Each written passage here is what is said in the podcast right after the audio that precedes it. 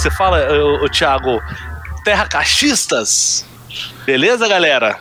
Mais um episódio aí que no do mundo. Estamos aqui indo gravar o episódio de número 41 e hoje a gente vai falar sobre redes sociais e afins. A gente está aqui sempre com nossos colegas Paulo Jabardo. E aí, queridos chifrudos, tudo bem? Foi pra mim? Já começamos assim? O que, que tá rolando? Vou te, vou te bloquear na minha rede social, meu irmão. Vou falar mal de você no Twitter. Já começou no, rei, no, no discurso de ódio aí, hein, cara? Porra. É. Fala, Thiago Januzzi. Beleza, galera. Beleza. E hoje nós temos uma convidada aqui, Marina Doitinoff. Falei certo? É isso aí. Boa. Marine, Marina, entre outras coisas, é uma gerenciadora de conteúdo, publicitária. O que mais, Marina? Uh, grande assídua do ócio também. Muito Uh, fã. E o meu, minha cerveja não faz tss, porque eu já abri é long neck, mas tá tudo bem, gente. Justo, justo. Tá tudo bem. E aí, deixa eu fazer uma pergunta. Minha primeira pergunta vai pra você, Marina. Qual foi a primeira rede social que você fez parte na sua vida? Acredito que foi o ICQ. O ICQ veio depois do Mirk, né? Não tinha um Mirk? Eu não, eu não peguei o Mirk. Eu ele descobriu que era o Mirk quando eu já era velha. Não, Como é que é o nome? Ah, oh, Ah, oh. É. É, isso aí, ICQ. Eu, nossa, eu amava esse aqui. Demais, assim. Cara, tinha um, tra- tinha um cara que trabalhava comigo, né? Que, bom, eu acho que ele não trabalhava, né? Porque quando ele saía da, da, da, da mesa dele, o computador dele, é, cara, era o tempo todo. Ah, oh, ah, oh, ah, oh. Era o dia inteiro. Aí quando ele tava lá, não, não ouvia mais. Então, Isso aqui era uma coisa muito invasiva, né? Ele tinha todos os tipos de toque. Quando alguém entrava, você sabia. Quando alguém tinha. Eu não lembro se o chamar a atenção começou no ICQ e depois foi pra MSN. Eu acho que tinha em ambos. Que era tipo cutucar, né? Não, o Messenger era sensacional que você tremia a tela do maluco. Tremia, fazia, fazia, Tipo, um Acorda, porra! Me responde. Eu sou carente, eu preciso ir Nossa, atuar. Mas o Ansiedade. ICQ eu tinha. Não, inspirado no telefone, né, mano? Hum, Sim, o ICQ eu tinha 11 anos quando eu fiz o meu ICQ e entrei no ICQ. E ele fez. Ele teve, teve grandes marcos que o ICQ fez na minha vida, assim. Como, por exemplo, a primeira vez que um menino pediu pra ficar comigo foi pelo ICQ. Pô, já chegou na era digital mesmo. Usando uma letra do Felipe Dilon. Eu acho que. Isso resume rede social, né? Pelo menos, ó, pensa bem, pelo menos não foi do Jorge Versilo, né? Podia ser bem pior. Podia ser Maurício Não, gente, Manieri. eu era muito fã de Felipe Dilon, Não. então pra mim foi uma honra. Tá ótimo. Podia, podia ser. Sempre pode ser pior, né? Também a gente não pode ir por esse lado. Cara, sabe qual eu acho que foi a minha primeira rede social? E eu vou chamar de rede social, cara. Porque aquilo era o que a gente tinha pra se comunicar, de- que era, e aí, a minha idade agora vai ser exposta. Chat do UOL. Ó, bate-papo. Nossa. Bate-papo do UOL, É. mano. O Bad mandou pra mim, era uma rede social, cara. Você entrava lá e Eu você me falava. enganei, André. Eu entrava no bate-papo do UOL. Cara, pra mim era sensacional. Você ficava lá, tudo bem, a internet era na minha época de escada, né? Aí você precisava dar de madrugada pra Ah, poder ficar. Você sabe que eu, ah, é, quando a gente falou de que ia fazer um episódio sobre rede social, né? Eu fui dar uma procurada, porque eu lembrei dessa bate-papo do UOL. E eu fui dar uma procurar. Cara, e diz que assim, ainda existe hoje em dia, certo? E tem mais gente participando, tem mais ligações hoje do que em 1999. Caralho. É, é só que é lógico, só que tem um, um público era muito menor naquela época, né? Quem tinha É. internet, né? Exatamente, eu imagino que a Então- internet era muito mais limitada naquela época e por isso que hoje em dia tem mais. Mas eu participei sim, era bem legal o que eu fazia, porque eu era muito nova, eu ac- acredito que eu ac- ac- acessava não podendo acessar, usava um nickname que não era meu nome, nossa, eu era bem, bem errada, bem errada. Tudo que mamãe não queria que a filha fizesse. Não, peraí, mas alguém usava o próprio nome ali, né? Aquela- Ué, gatão, não, né? gatão 19, né? Era, não. É o carioca sarado, né? Carioca Saradão, Carioca 19. salado e rico, né? Carioca Saradão, amigo, amigo do Felipe Dilon, 19. Aí. O que eu mais gostava era o gato sem gata. Esse. Que é, é muito cretino, velho. Não, mas tinha, tinha, tinha uns pegotários lá, tipo Mineirinhas, Gauchinha, sabe? Umas coisas assim que você falava, mano, esse é um homem de 42 anos, pedófilo do caralho, que tu tá. Ah, já tinha fake news nessa hora, velho. Já era fake news esse lance Ah, aí, já- cara. Você acha que ela, Mas- a molhadinha 18 era uma mina? Não, lógico que não. Não, nunca era. Mas vocês já tinham essa consciência na época? Porque eu não tinha. Cara, eu não tinha. Não, consciência Na não boa. assim de. Ah, pô, é, sei lá. Que era, o pessoal entrava com nome falso. É que quem tava ali por trás não Ah, era é, quem. ah, não, não. Eu já, Não, já eu não sei. Eu, eu não sei tinha, se assim, se tinha. eu achava que um cara com um nick é, feminino, eh, uma pessoa com nick feminino era um homem, sacou? Isso eu não, isso eu não, não lembro de ter pensado nisso, não. Talvez minha Tá. entidade ou qualquer coisa assim, mas. Tipo, gênero? Não, não, não, não lembro de ter pensado nisso. Nem me preocupado com isso, na verdade. É, cara, mas eu acho que quando a gente fala de. Acho que essa pergunta é muito boa sua, né? Com a primeira rede social, mas que quando a gente fala de CQ, de até de Orkut mesmo, e fala do que a gente tem hoje, são coisas diferentes, né? É outra. É outro esquema, né? Aquilo era um embrião do monstro. É, né? na verdade eram coisas, eram redes sociais, mas elas eram na sua pura forma sem algoritmos, né? Então você escolhia o que você via, você escolhia com quem você falava, você você era dono do seu caminho dentro da rede social, né? Que hoje em dia a gente não tem mais essa autonomia. Isso é verdade, né? Bom, mas nós somos o produto do meio, Eu né? Na que verdade, o grande uma produto. seca agora. Não, mas é bem isso mesmo. Porque hoje em dia os, os conteúdos chegam até nós, eles são, eles são entregues, né? E antes a gente tinha que ir atrás. Então, você participava de uma comunidade no Orkut porque você digitou aquela comunidade que você queria encontrar. Ou porque você viu na página de um amigo seu e você achou aquilo legal. Mas hoje em dia você tem esse conteúdo exposto na sua cara. Tanto faz se você quer ver ou não. Tô te mostrando, entendeu? É, o algoritmo sabe melhor do que você mesmo o que, que você vai gostar. Pois é. E não necessariamente o que você vai gostar, porque ele tá interessado se você vai interagir com aquilo e não se é bom ou ruim Uhum. É, pra você pode odiar, né? Você pode ficar puto, responder, comentar. Exatamente. Se você passou muito tempo naquele post odiando aquele post, Hum. o algoritmo vai entender que você passa muito tempo ali e que aquilo vale a pena te entregar, né? É, mas é- então, o, o, o ódio é cultivado, tanto quanto a curtida. Opa.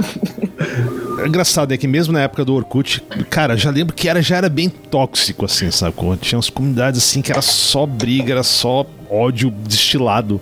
Claro, acho que hoje está muito mais potencializado, né? Até porque, como você falou, é uma ferramenta que pode ser utilizada para gerar, né, engajamento. Mas naquela época, caraca, eu lembro que a gente tinha um, eu e os amigos tinham um fotolog que a gente postava foto de galera dando game over bêbada, assim, sacou?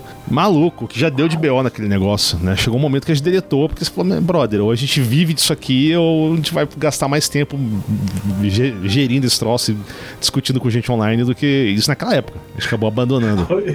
E falando com o advogado pra não ser processado, né? cara?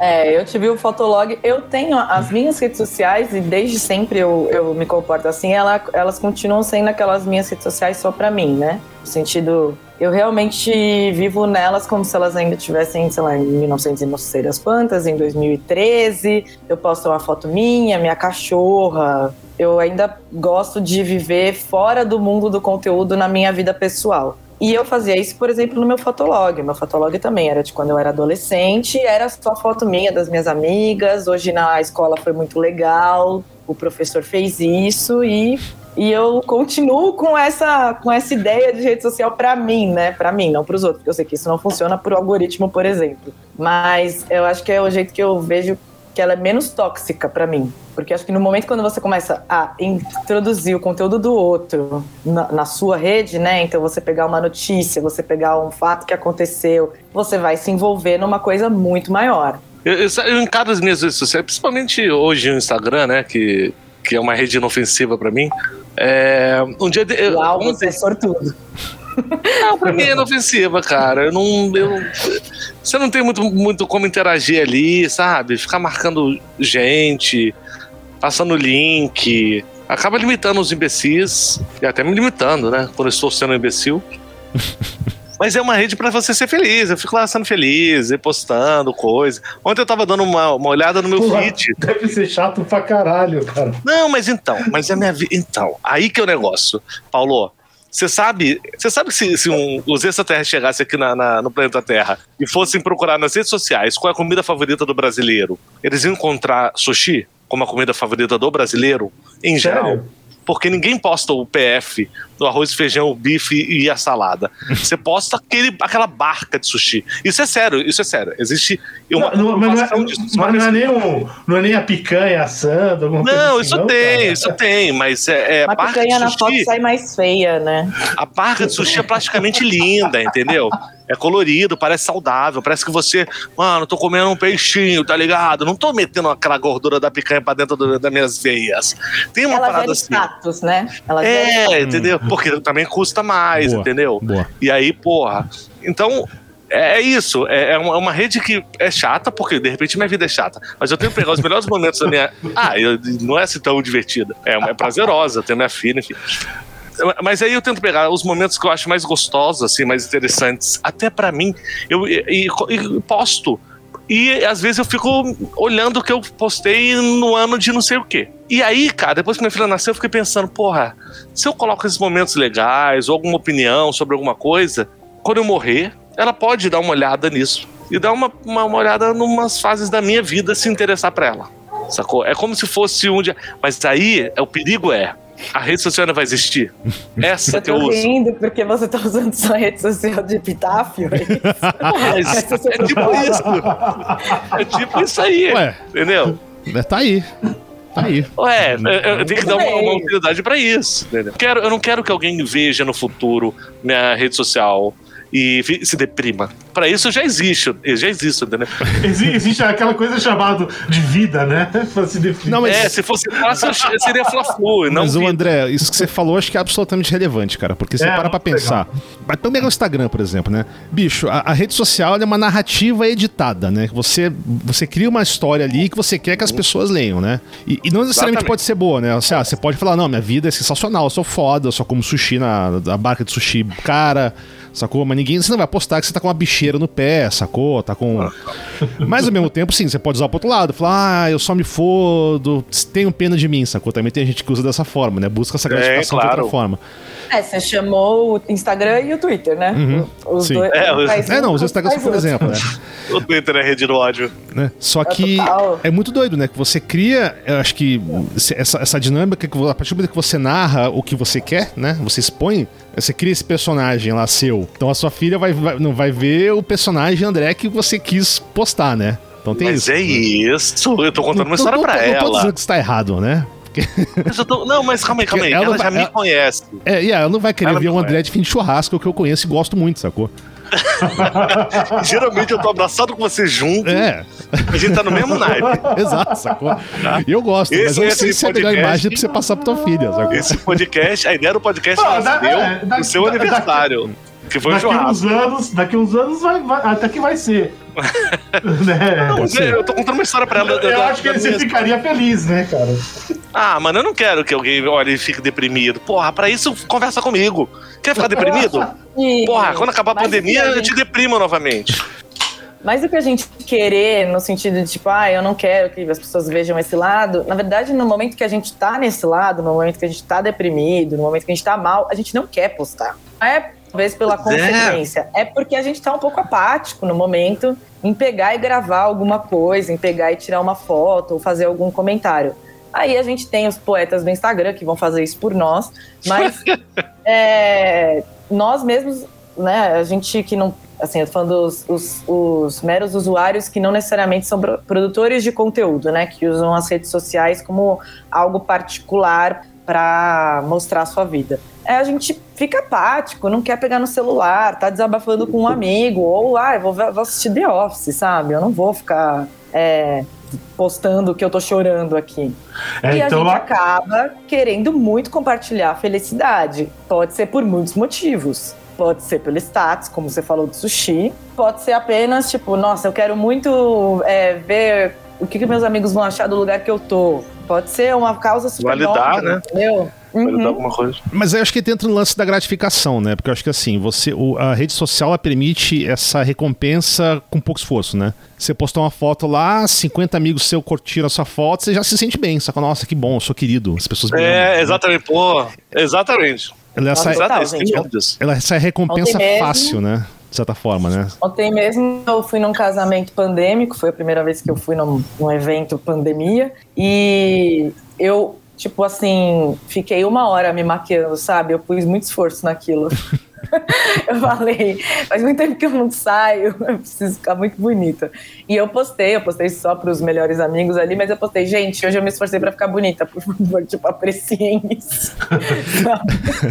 por favor, digam que eu consegui, né? E, tipo... e, eu fui apreciada, eu ganhei o que eu queria ali, entendeu? Então, uhum. assim, uhum. é, acho que é muito válido quando a gente sabe, né? Eu acho que o problema se torna quando a gente não sabe, quando esse. Uhum comportamento se torna repetitivo, né? De, de daquilo te, te jogar para cima ou te jogar para baixo e você não tá percebendo que você tá fazendo aquilo.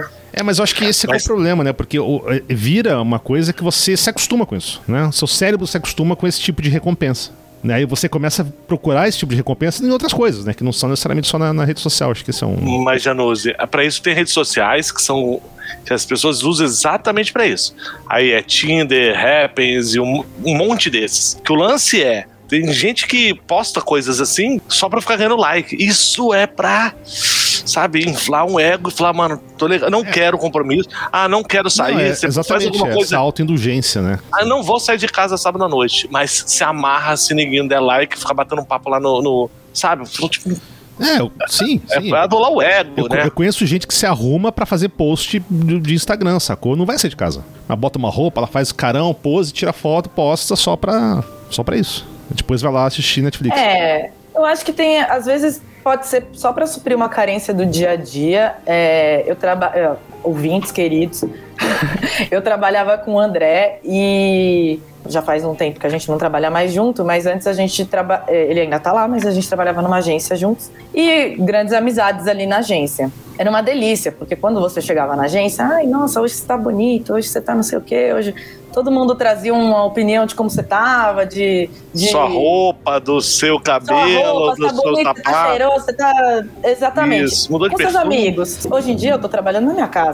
Eu não tenho mais isso. Era uma delícia, gente, não vou mentir. Era muito bom chegar e alguém tá te elogiando. Às vezes você tava se sentindo meio mal, você tinha acabado de acordar. E você ter isso na rede social, eu não acho ruim, sabe? Eu acho tem que tomar cuidado com até onde isso vai. Eu acho que isso faz parte do comportamento do ser humano e sempre fez. A gente se arruma para festa, a gente tira foto, tira foto e faz pose. Isso é desde sempre. Uhum. Então, eu acho que o problema tá quando você entra num ciclo vicioso mesmo. Quando você depende daquilo para se sentir bem. É, é, isso faz todo sentido, que é o que o Thiago falou, né? É, não pode ser vício, né? Não pode virar algo que você não controla mais.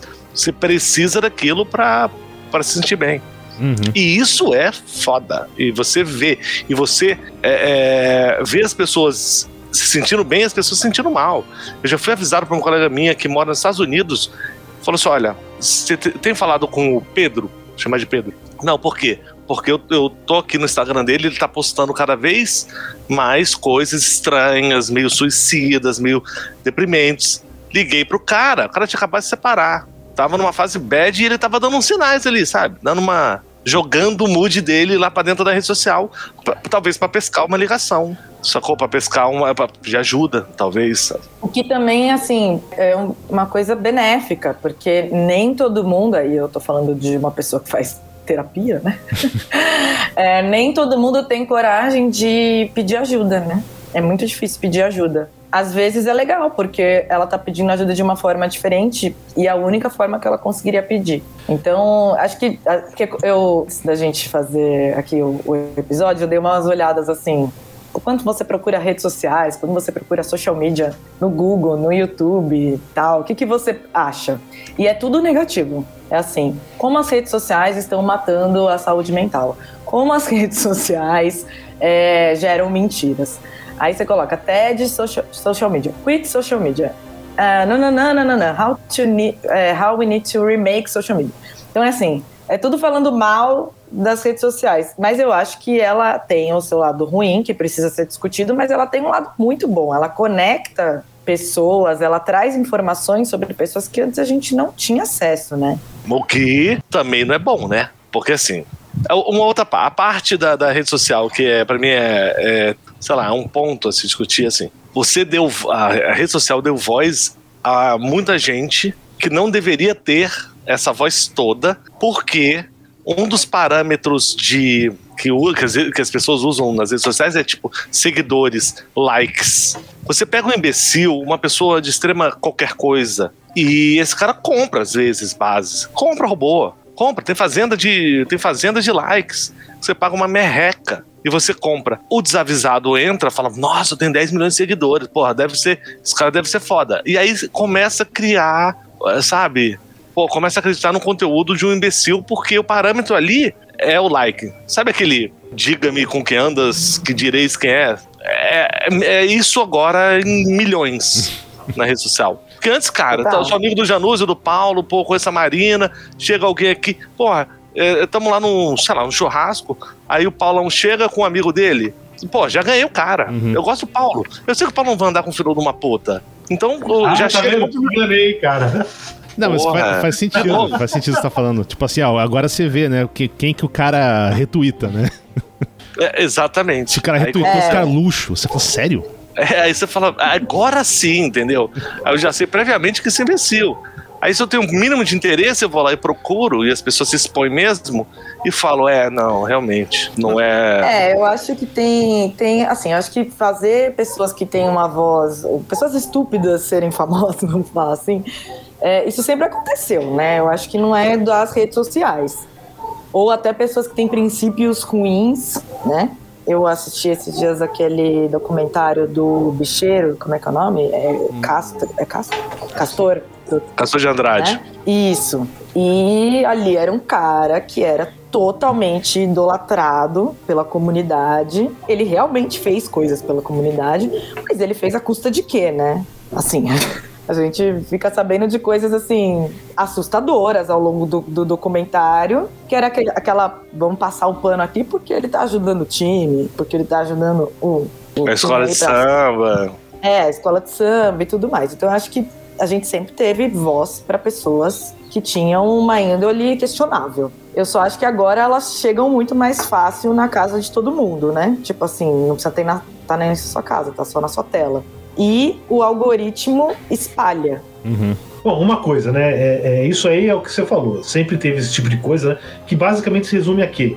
É, popularidade atrai popularidade, certo? Então, assim, celebridade é, sempre teve ah, o pessoal puxando saco de celebridade. Isso aí você vê em Roma antiga, tinha o pessoal puxando Uhum. saco de celebridade. Então, eu não consigo entender, mas é, é a realidade humana. A outra coisa que eu acho que o pessoal fala muito algoritmo, não sei o quê, eu não sei, eu, eu, acho que, cara, e seria mais devagar, mas daria na mesma no final. Entendeu? A partir do momento que você tem os meios de comunicação ali, de o- o- os babacas vão achar os babacas, aí não tem jeito. A rede social também veio dar uma quebrada na- no monopólio das mídias em cima da informação. Você vê, vou dar um exemplo ridículo, mas.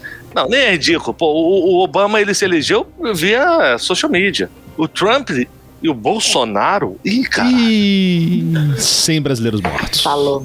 Deixa eu ver, tá todo mundo respirando aqui? Então não foi ainda. André Genocida. É, André Genocida. Corno! Ok? É É, você que tá falando. Não sou eu, cara. Pior que eu, eu sou o último a saber. Sempre.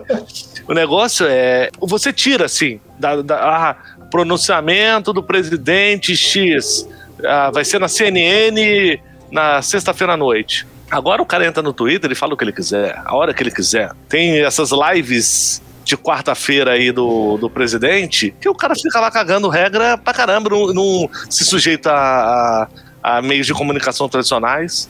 Então você tirou um pouco do monopólio da, da grande mídia em relação à informação. Porque tem simplesmente. Pô, todo mundo conhece o caso do debate presidencial lá do, do Lula e do Collor, onde a, né, a Plim Plim virou e editou aquele negócio e Uhum. fez um candidato ganhar, cara. Isso aí, isso não é fake news. Não, mas teve um caso pior do que esse, né? Foi no Diretas Já, em 84, que foi no dia 25 de janeiro, né? E aí teve a manifestação gigantesca lá na, na acho que lá em Anga- em Angabaú, Angabaú. Praça da Sé, eu não lembro. E o que que a, o, o que que a o Plim Plim falou? É, paulistas se reúnem para comemorar o aniversário da cidade. Tá certo? É, é, não, não, assim, aí, aí vem esses mesmo cara, vem hoje é, reclamar de fake news. É, mas é interessante, né? Fake news não é de hoje, né? Não é essa questão. Eu- eu- não Não, e é a novidade. subjetividade da mídia também não. Uhum. Não. Né? Eu, eu acho assim, a questão da mídia, né? A gente já começou a falar do, do, do quando a gente estava falando com o João Paulo sobre liberdade de expressão. O problema da mídia é o seguinte: porra, todo mundo aqui trabalha, falta tempo para tudo, cara. Então, se você tá na, na, no Facebook ou Instagram, qualquer lugar, você não tá fazendo outras coisas. Então, pô, uns 20 anos atrás era comum você conhecer um maluco que lia o jornal inteiro. Quantos caras você lê o jornal inteiro hoje? Cara, eu não consigo ler a Piauí inteira. Essa revista é maldita, gigantesca. Porra, matéria então, assim, de 10 páginas, se fuder. Ninguém lê, palavra, gente. Ninguém palavra, lê. E palavras de 12 letras, né? É difícil. É. Ué, tanto que uma das redes eh, sociais que, que é o Twitter, que os, sei lá, políticos mais usam, é uma rede que nasceu com 140 caracteres. Esquece, é manchete, maluco. Esquece, ninguém tá uhum. preparado para ninguém, ninguém mais quer ficar lendo a matéria.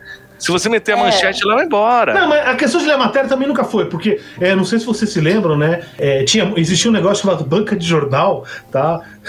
Ainda vende existe cigarro, algumas aí, né? Não, vende cigarro. Vende cigarro Exatamente, e... né? Ainda é, tem umas aqui que vende cigarro. Mas ele, o que eles tinham sempre eram, ah, nas laterais, eram as, as primeiras páginas de uhum. todos os jornais, né? E, e aglomerava a pessoa para ler aquilo. Uhum. Tá certo? E aí era aquele negócio, né? Que era o leitor de. Que era um problema, né? O leitor de manchete de jornal. Tá? E assim que a mídia. Uhum. Até hoje, mas assim, é que naquela época era oficial. Agora você não precisa, agora você não precisa nem ter jornal. Você lê isso no, no, no Twitter, ou no, é. ou no Facebook, ou no Zap. Não, né? alguém compartilhou uma notícia, é. eu duvido que as pessoas cliquem para ler a notícia, ela só lê a manchete. A, inter, a, interpretação da manchete do cara, né? Não, você vê no YouTube, cara. Hoje você tem que pensar, é, quase todo post de YouTube bem feito é clickbait. Você tem que botar lá de uma maneira que o cara vá Não. clicar. Exato. Com as minhas então, amigas mas... acontece muito isso, da gente compartilhar notícias entre nós. E aí teve uma vez que minha amiga compartilhou assim: é, cadáver é encontrado nos terrenos ao lado de onde era é, a clínica lá de João de Deus. Aí a gente, tipo, meu Deus, né? Que, que, pelo amor de Deus, o que, que, que, tinha acontecido ali e tal? Aí eu, e li a matéria inteira. Não, foi assim, foi um assassinato que aconteceu agora. Com o João de Deus preso. Eu... Só que olha, olha a manchete. Olha a manchete. A gente achava que tinha a ver com ele. Sim. Porque foi hum. na não, mas peraí, peraí, como é que você exclui? É, como é que você exclui que não é ele? Ele, ele não, não alegava ter intervenção divina? não pode ter feito uma intervenção divina oh, pode ser. É, terceirizou o assassinato, saber. Terceirizou, meu. Ah, não dá pra estuprar, a gente mata. Hum. E, e, eu, inclusive, é uma das coisas na minha rede social, é, aí eu vou falar totalmente pessoal, assim, que eu é, esse ano para manter um pouco da minha saúde mental dentro da minha casa, eu parei, por exemplo, eu, eu parei de seguir quase todos os jornais no meu Twitter. Eu abria antes o Twitter, Twitter eu tô de 2009 lá, e eu abria antes o Twitter para ver todas as notícias do dia, né? Porque ali era um compilado de todas as mídias e, dos, e das opiniões que eu gosto de ver, né? Porque tem jornalistas ali que têm seus perfis e tudo mais. E eu parei de seguir todos eles, porque a minha sensação era estamos entrando num buraco que a gente nunca vai conseguir sair e eu vou colocando esse peso nas minhas costas, tipo, eu preciso fazer alguma coisa, como se eu pudesse salvar o mundo, né? Que eu tenho plena consciência que eu não posso, mas na hora eu fico olhando e me sentindo culpada. E amigos meus que são os grandes compartilhadores de manchetes. Eu não sei se vocês têm esses amigos nas redes sociais, mas que nos stories é só só compartilhar, compartilhando aquela manchete do dia, manchete do dia, manchete do dia.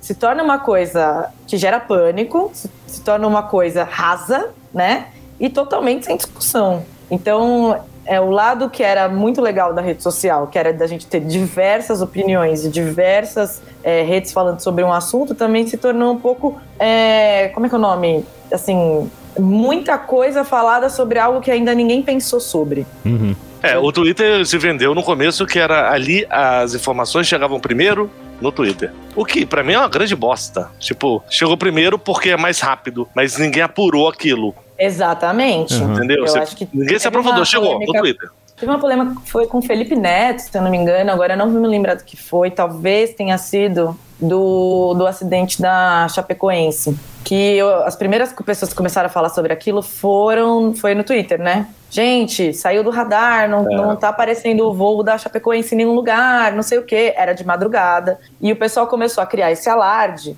e depois foram reclamar que ah, o Twitter estava aqui enquanto os jornalistas não estavam fazendo nada. Muito pelo contrário, os jornalistas estavam apurando os fatos e que, querendo fontes confiáveis uhum. para poder falar sobre um assunto muito tenso, né? Então, essa cobrança também de você ter que ser muito rápido como meio de comunicação traz falta de, de profundidade. É o compartilhador do WhatsApp, cara que é, o, que é o estereótipo do meu tio. Ele caga se aquilo é verdade ou não é, ele passa, porque ele quer ser o primeiro, logo antes da minha tia falar bom dia, família. Meu tio quer mandar aquela, aquela notícia que ele não, não nem sabe do que, que é. É aquele Entendeu? que manda Daniela Mercury ganhou 36 milhões da Lei Rouanet. E, Exatamente. Ai. E daí pra baixo, né? A, a Pô, minha, não ganhou? A minha mãe, uma vez, eu tive uma discussão com a minha mãe uma vez. É, a minha mãe, ela é uma métrica muito boa para mim, assim. Eu sempre fico vendo o que, que ela vê na rede social, como ela compartilha as coisas, porque foge da minha bolha, né? É, e ela, no começo da pandemia, estava muito compartilhando, tava compartilhando muito aqueles áudios do áudio do gerente, do, do diretor do Einstein, hum. áudio do diretor. Que você não sabe é um áudio, você não sabe se é a pessoa ou não. Você, você não... nunca ouviu a voz do, do. E você ouviu a voz do diretor do Einstein, você nem lembra, cara. Exatamente. um, um dos primeiros fenômenos. aquilo, né? E eu briguei uhum. com a minha mãe, falei, mãe, você tem que tomar muito cuidado com as coisas que você compartilha, porque a gente tem que ter responsabilidade. Você pode compartilhar falando assim, não sei se é verdade, mas você não sabe se a uhum. próxima pessoa que compartilhar vai falar isso. E alguém vai tomar aquilo como verdade. Então, tem... aí ela nossa, ela ficou super brava comigo, ela falou que eu tava chamando ela de burra. Enfim, mas era um pouco de ansiedade pandêmica ali também. Você se lembra daquele primeiro fenômeno? Agora já faz tempo que eu não ouço mais, né? De, de meme, assim, parecia aquelas frases de efeito que o pessoal. E aí dizia que era o Luiz Fernando Veríssimo que escreveu. Puta, sério? não, você, você, você nunca recebeu as frases do Luiz Fernando Veríssimo? Veríssimo. Ah, tá. É, é, é, e, e, e nenhuma era ele que escreveu, né? Nunca Veríssimo. nada aquilo. Toda, Bial, toda, Max Geringer. Todo, todo about do Orkut era Fernando Pessoa. Né? Todo, todo about do Orkut era Fernando. Era, às vezes era Fernando de Pessoa.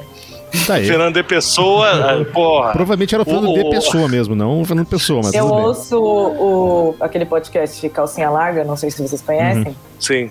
E uma das, das, das membros do, do podcast é a Tati Bernardi. E ela fala, ela fala que toda frase que tá lá assinada como Tati Bernardi não é dela. Porque ela é super compartilhada também como criadora de frases pensador Tati Bernardi e nunca ela. nunca, tá, nunca dos textos dela. Provavelmente é meu tio, cara. São frases do meu tio que ele. Certeza que meu tio já passou pela, pelo, pelo WhatsApp de vocês. Aí. Mas a frase é boa, cara, pelo menos? Então. Artisticamente é... falando. Não, nunca é. E, e, tem uma coisa, dá para se descobrir uma coisa. É, quando alguém associa uma frase ao Ariano Suassuna, você sabe que o, que o brasileiro não sabe escrever Ariano Suassuna. tá, e aí quando você vê escrito errado, você fala, mano, não, não dá. Mas sabe? isso que o seu tio compartilha é necessariamente fake news ou é apenas um viés de alguma notícia? Como é que é? Não, não, não tem muita opinião, não. Ele compartilha o que ele acha que é verdade e aí vira um monstrinho. Hum, mas, ô, ô, André, não é, será que ele não compartilha aquilo que ele quer ouvir? Aquilo que ele quer que seja verdade, às vezes? Não, eu vou falar uma discussão que eu tive com ele, tá? É, quando saiu sobre a Coronavac, que tinha eficácia na primeira dose de 50%. Aí a primeira fala, tá vendo? Essa, essa vacina aí, 50%. Não, eu não vou já tá, já tá no meu corpo, alguma coisa que tem eficácia de 50%. Eu falei, ô, ô tio, você já, já saltou de paraquedas, né? Ele falou assim, e tem dois paraquedas, né? Por isso que tem uma segunda dose, cara.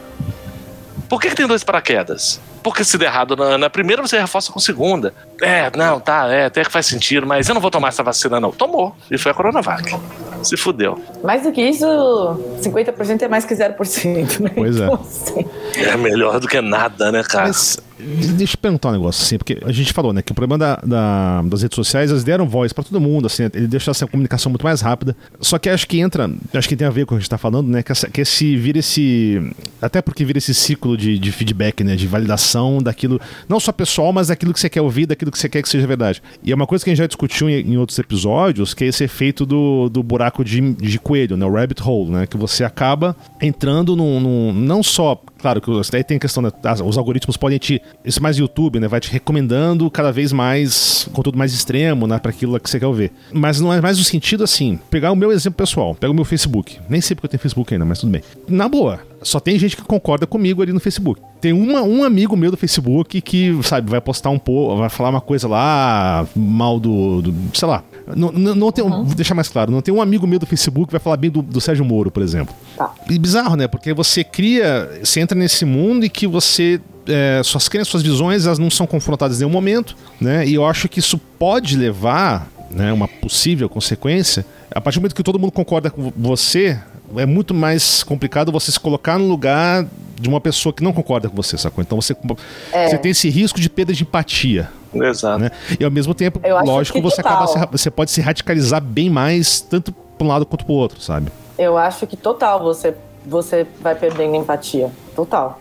É, eu acho que a gente começa também a acreditar que aquela pessoa que concorda comigo nesse ponto, ela vai concordar comigo em todos os pontos. E aí, quando ela não concorda em um, eu já me sinto ofendida. Uhum. É, isso é um ponto importantíssimo. Boa, boa. Você começa a. Que é aquela história de você achar que a pessoa ela é sem defeitos, né? As, as fadas sensatas sem defeitos. Você começa a colocar uma expectativa na pessoa que ela nunca vai cumprir. Ela não é aquilo, né? Aquela é a imagem que você fez dela. E aí eu acho que a gente começa com essa, com, a, com essa parte que é o cancelamento. Uhum. Que é no momento Nossa. que essa pessoa te demonstra um, uma opinião, um erro, um vacilo, alguma coisa assim que, que você não esperava dela.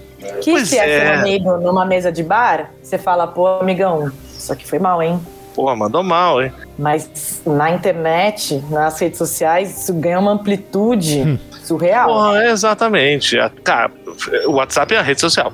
Ponto. Uhum. Foi agora, um colega lá de Brasília postou uma foto de um cara e um textão dizendo: os cara é um pintor que. E assim, tava com aquela flagzinha de compartilhado, né? Não era um texto que ele acabou de escrever. Esse cara é um mau profissional, não sei o quê, é lá no Lago Norte, na rua da minha mãe, da minha mãe. Esse cara prestou um péssimo serviço. Aqui a foto do cara na rede social lá de bacana, com um carro importado. Deve ter sido uma feira de automóvel que o cara participou. E aí esse cara é um péssimo, não contrata o serviço dele, não sei o quê, pro grupo lá da galera de Brasília, lá do Lago Norte. A primeira coisa foi, opa, é, você conhece? Foi com você?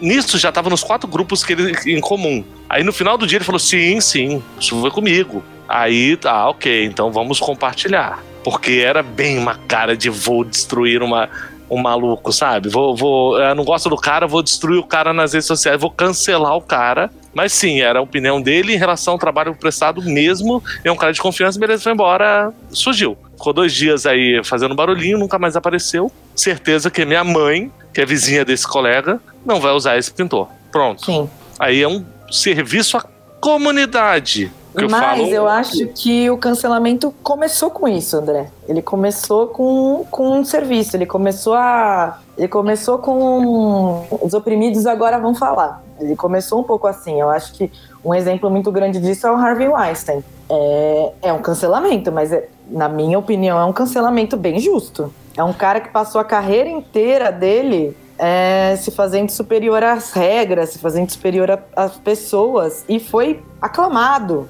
né, ao longo desses anos. Então, aí as mulheres finalmente se uniram e falaram: não dá mais. Agora a gente não vai deixar passar. É um mas cancelamento, o... é um cancelamento de uma indústria inteira. Uhum mas é de uma pessoa que estava fazendo muito mal e que representava ca... outras pessoas, né, que faziam muito mal. Mas no caso dele tem um, tem um complicante aí que todo aparentemente todo mundo sabia disso, né?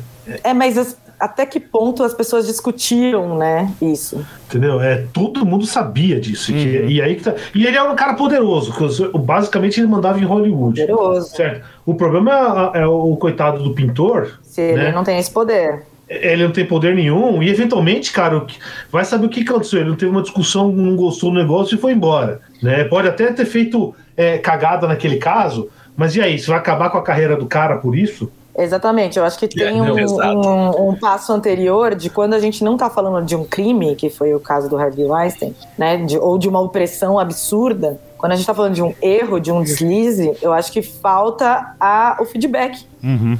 Não foi legal. Antes É. do apontar o dedo e cancelar, né? E, e eu acho que a outra coisa também é que não existe história, né? É, Ou melhor, tudo é história, entendeu? Então, esse, esse caso do pintor aí, cara, daqui a 40 anos vão estar vendo o nome do cara. é, é, e se ele tiver o filho que tem o mesmo nome dele, já vai ser, vai ser afetado. E assim, é 40 anos depois, tá? Não tem esquecimento. Tudo bem, aí você pode dizer, nesse caso, beleza, certo? Mas, por exemplo, vamos, vamos- quem, quem aqui já não falou merda? Não, eu falo merda todo dia. Inclusive, eu tô falando merda agora. E, e, e, se- não, tudo bem, mas, mas assim, é, é, Não, tem muita merda que claro. você fala. Cara, não, se claro, eu, eu entendi. gravado. Deixar registrado o erro, deixar registrado o erro como se ele fosse eterno, né? Como se ele Exatamente. não tivesse uma chance de. de... Exato. é- É, não é é. que o cara, é, o cara fez um mau serviço. Ali ele é um mau profissional, né? Sim, mas eu acho É que. isso, não, eu, já- eu já fiz um, serviços bosta mesmo. Uhum. Que eu viro e falo assim: isso nunca vai entrar no meu currículo. Porque eu errei. Mas isso não, quer, não vai definir minha carreira. Mas eu acho que. A não André, ser que as pessoas olhem Não essa é só tua foto. carreira, é definir você, né? Exatamente, É- mas- é, vai além da É. tua carreira, vai, é você. É Porque você não, você não consegue mais separar. é, e é esse que é o problema, que é o, é o grande perigo da rede social, é você não consegue separar, por exemplo, a carreira do cara, a vida familiar, é, amigos, não tem, não tem separação Tudo junto.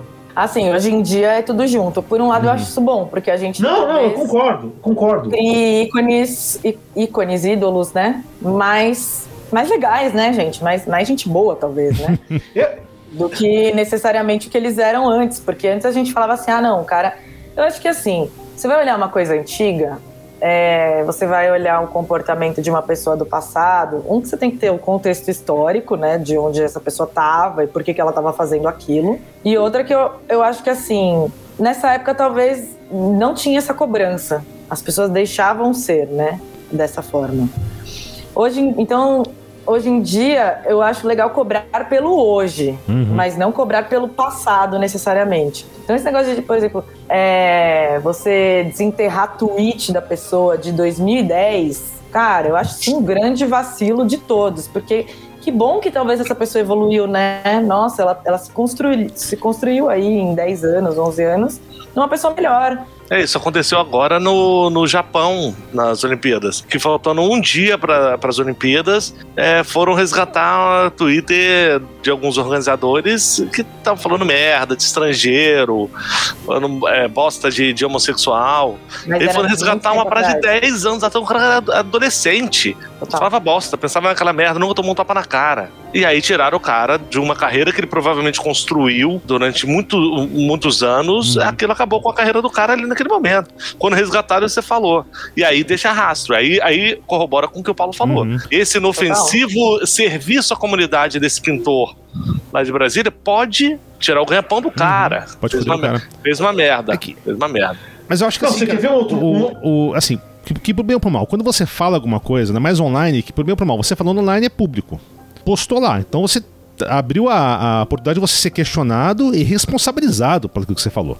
Responsabilizado. Exatamente, Total. sacou? Então acho que muito. Hoje em dia, que- principalmente quem forma opinião. Exatamente. Né? Então acho que, por exemplo, quando, a partir do momento que eu falo uma, uma groselha qualquer online e, sei lá, eu sou uma pessoa pública e a, pessoa, a comunidade fica puta, porra, tu falou bosta, velho. Nesse ponto acho que faz sentido, só que, novamente, como vocês falaram, tem que ser algo do tempo presente. Né? Não adianta pegar um print que Ô, fizeram ô, do não, post não. maluco lá, do japonês. Não, não, lá. pega o print, pega o print e pergunta, você ainda pensa isso? Entendeu? Mas, você- mas aí eu acho que não tem o mesmo impacto, né? É, Não, eu Mas sei, eu sei, calma. eu sei. Não, não, eu aí- assim, não, não. é, Cara, eu- eu- é que a gente tem, a gente tá voltando um certo modo, de certo modo, né? é, com todo isso, a gente tá voltando a uma sociedade caçador-coletor, né? Onde você tem um grupo de, de, sei lá, 30, 40 pessoas e onde todo mundo sabe o que tá todo mundo fazendo, né? É, e todo mundo lembra o que você fez aquilo lá, tá? Só que numa escala global, né? É, não tem mais a privacidade, ou seja, pega num, num caçador-coletor, não existia privacidade. E agora, de certo modo, a gente está acabando com a privacidade de novo. Então a gente vai ter que, vai ter que criar regras novas de como tratar isso. Né? A gente perdeu isso com, com a urbanização e industrialização, a gente perdeu isso. A gente vai ter que aprender e vai levar é, e não vai ser a mesma coisa, lógico, eu tô, eu tô fazendo uma analogia com o caçador-coletor, né? Uhum. É, vão ser regras diferentes de etiqueta, vão ter que aprender a fazer as coisas. É, de novo. E outra coisa que a gente esquece também, né? Quando a gente está discutindo no bar, não sei o quê, tá? Você tá, a pessoa tá do lado. Então existe entonação, postura, pessoa sabe o que está discutindo antes. Contexto. Né? Contexto, Contexto, exatamente. Que é o mais né? importante. Exatamente. Né? E aí, e, e você vai na rede social, é basicamente li, é língua escrita, que é uma linguagem extremamente pobre, pra, pra principalmente quando você está falando de transmitir emoções. Uhum. E aí a coisa é, é desgringola mesmo, é. né? Eu, é. eu sou muito fã de observar qual que é a reação do cancelado. Porque eu acho que tem muito mais a ver com o que a pessoa percebe do erro que ela cometeu e como ela vai reagir a esse feedback, né? Se chamando cancelamento de feedback.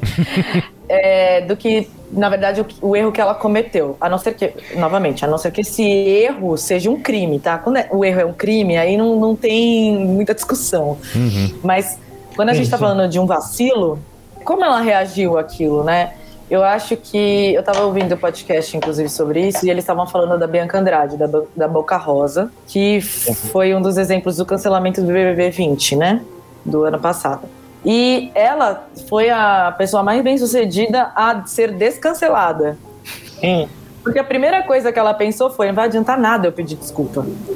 Porque eles já estão esperando que eu vou fazer isso. Então, eu vou tomar outras atitudes, eu vou aprender, eu vou, vou atrás disso do que a galera tá me falando aqui. E aí ela foi criando conteúdo, é, conversando com pessoas que são especialistas em feminismo, tudo mais, para se aprofundar no assunto que ela era leiga e por isso ela cometeu erros diante daquele assunto. Então, isso para mim é, é, é assim, foi para ensinamento. E que bom, o dela foi para ensinamento. Mas a gente sabe que não é com todo mundo que uhum. funciona assim.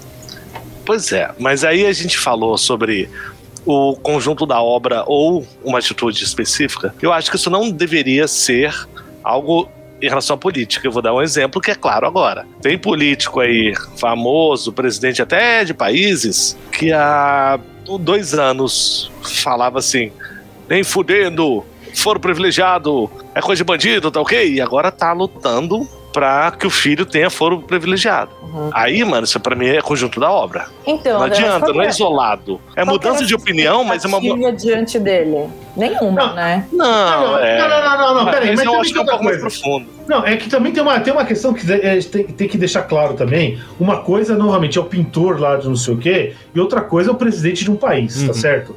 Porra, mano. O cara, na boa, você quer virar presidente e você não, e você não quer sofrer é, crítica, uhum. entendeu? Por favor, cara, tá aí, a renúncia tá, tá aí.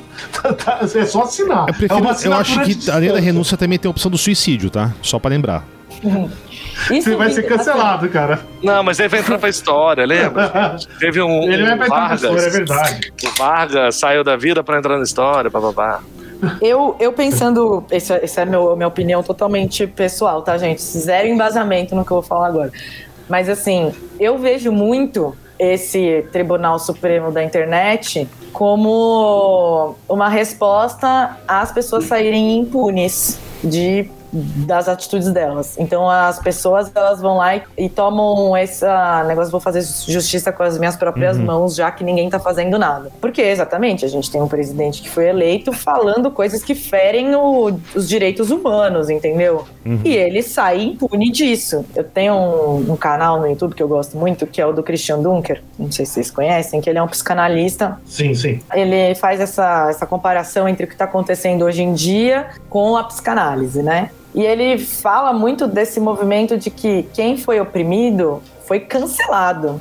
Né, a vida inteira. Então, a galera LGBT, os, os, os negros, é, até as mulheres, foram pessoas que foram canceladas, ficaram à margem da sociedade por muito tempo. E agora elas estão devolvendo este cancelamento. Elas estão devolvendo isso que elas sentiram esse, esse, tempo, esse tempo todo, né? Eu não podia falar, eu estava calada. Então agora eu vou falar Você me feriu, você me ofendeu. Não, isso, isso é lógico que tem que ser feito, entendeu? Isso, é- isso é lógico que tem que ser feito, tá certo? Isso aí é. é, é porque. E, e também essa história de cancelamento é muito. É, é muito o, o, o, o fascistinha é, é, querendo criticar minorias por, por reclamarem. É, é- cara, tem muito disso. É, Paulo, mas esse aí é Ah. o cara que vai, que vai justificar o discurso de ódio dele como liberdade de expressão, né? Sim, Ah, sim, sim. sim, sim. Sim, entendeu? Então, então assim, é, é, é, e isso novamente é aquilo que, você, é aquilo que você falou, Mariana, um tempo atrás. Porra, isso sempre foi feito, entendeu? Ninguém fala merda, você você não quer andar, ninguém quer andar com o cara. É lógico que ó, a única coisa que a gente tem que tomar cuidado é, é a proporção disso. Proporção. Entendeu? É, é só isso. Proporção E, e a forma da pessoa se desculpar ou fazer alguma coisa pra. Eu acho que não pode. E voltar atrás, né? exatamente. Como, Exato. Assim, porra, ah, tudo, ah, o cara fez, fez, fez uma merda. E pode ser uma merda grande, é N anos atrás. A gente tá falando homofobia, que, que hoje é crime. Porra, mano, quem é que não, não- 20 anos atrás não, fa- não falou, fez piada homofóbica, Uhum. entendeu? Mesmo sem saber, assim, na inocência mesmo. Não é nada querer perseguir. A gente reproduz, né? A gente, A gente reproduz, a gente vive no meio. Porque era, porra, sociedade extremamente homofóbica. Né? É, agora, hoje, hoje você fazer isso não, não, tem Não é bem cabimento, assim, né? entendeu? É, é, não é bem assim, entendeu? Então. ah, e aí você vai pegar o cara, e, eu, e, eu, e é o que alguma vez, também não vou dizer que é sempre, né? Esque- é, ah, o cara falou uma merda 20 anos atrás. Tá. Ele mudou de opinião? Continua falando essa merda? Se continuar, foda-se, entendeu? O cara tem mais. Mas se não, tá, você vai falar, porra, mano, é, você, ah, aí o cara tem que reconhecer, e, e- e aí você. A gente tem que ser generoso, né? Tem que ler as coisas de maneira generosa também, né? Eu acho. Mas a é gente tem que difícil. ser, a gente tem que ser Exceto generoso o porque fascismo. merece isso, né, cara? É pra Nossa generosidade. É. Com certeza. Não, Agora, agora, o. o- É. é, não, é, mas assim, eu, eu acho. Você, vai você não vai levar, ser então, generoso com o pavão misterioso, né? Que isso, rapaz. O, o das mãozinhas pequenas, esse? Não, isso é foda. Mas, mas isso aí, é, então pega aí. É, é, as minorias oprimidas, cara, que agora que elas estão podendo sair, vão falar e tem que falar mesmo, entendeu? O que que você- e, e a gente tem que a gente tem que falar. Eu já vi gente falar, porra, por que, que todo filme agora tem gay, tem trans, não sei o quê? Porra, porque nunca teve filme falando dos caras. Não, É, você cara. você tá matando a minha É. infância com isso, né? Qualquer franquia Não, né, é. de, de cultura Não, pop ai, que tem porque agora coisa a- nova. A princesa da Disney é gay. Aí, nego, meu Não, não, não, Deus. Nem precisa tão O longe. dragão, o dragão, o dragão é gay. Nem precisa tão Não, longe. a é lado. do dragão. Meu irmão, Mas Pega esse é o melhor lado das redes sociais, inclusive. Dele ter dado voz, é o melhor lado, na minha opinião. Uhum. De ter dado voz para as pessoas que elas não tinham. Elas não tinham mesmo. E aí eu não tô falando dos babacas, eu tô falando da galera que era excluída. Sim, Então, sim, por sim. exemplo, a minha influenciadora preferida é uma drag que chama Lorelai Fox. Eu assisto absolutamente todos os vídeos dela, eu sou completamente apaixonada, eu ouço podcast, eu sou muito fã. E assim, ela foi a, uma das primeiras pessoas a criar um canal voltado 100% para o público LGBT, agora LGBTQIA+, e ela é, trazia discussões até bem pesadonas, assim, sobre o assunto, e hoje em dia é um dos maiores canais aí, já comandou é, a parada e tudo mais. Quando que essa pessoa ia ter voz? Ela era uma drag de Sorocaba, entendeu? Não a ia, porta ali foi o Cara, YouTube. Cara, o que que aconteceu? Era, era prostituição e assassinato. É- é- essa é a É, história, sim, sim, sim. em geral, desse tipo de pessoa, entendeu? É, é, porra, e, e- e- e aí você vai querer que ela fique quieta, eu quero ouvir o que ela tem a falar. Exatamente. Então, assim, não, e no, e no- no caso dela, ela nem era uma pessoa no sentido. Ela era drag da noite, mas ela era designer de dia, então ela era até uma Tá. pessoa inserida ali no mercado de trabalho, mas ela já estava desistindo de ser drag, ela já estava meio não vendo mais um propósito nisso. E aí, quando ela abriu o canal dela do YouTube, que chegou um monte de gente, falou: Meu, que legal que você tá falando isso aqui, eu nunca ouvi ninguém falar disso. Isso abriu essa comunicação que ela trouxe para um mar de gente, inclusive para mim. E boa parte das pessoas que eu sigo, que eu admiro, que eu sou fã, são pessoas que eu nunca teria chance de esbarrar na minha vida. Porque eu, eu cresci muito menininha de prédio, é, de colégio particular e tudo mais. E aí eu não, não ia esbarrar com essas pessoas. E hoje em dia eu, assim, não só vejo que elas falam como assim, eu entendo como que elas falam como algo muito enriquecedor para minha vida. Eu não teria essa oportunidade se as nossas mídias ainda fossem só o jornal e a TV, entendeu? Tivesse que depender da Globo, né, pra ter informação.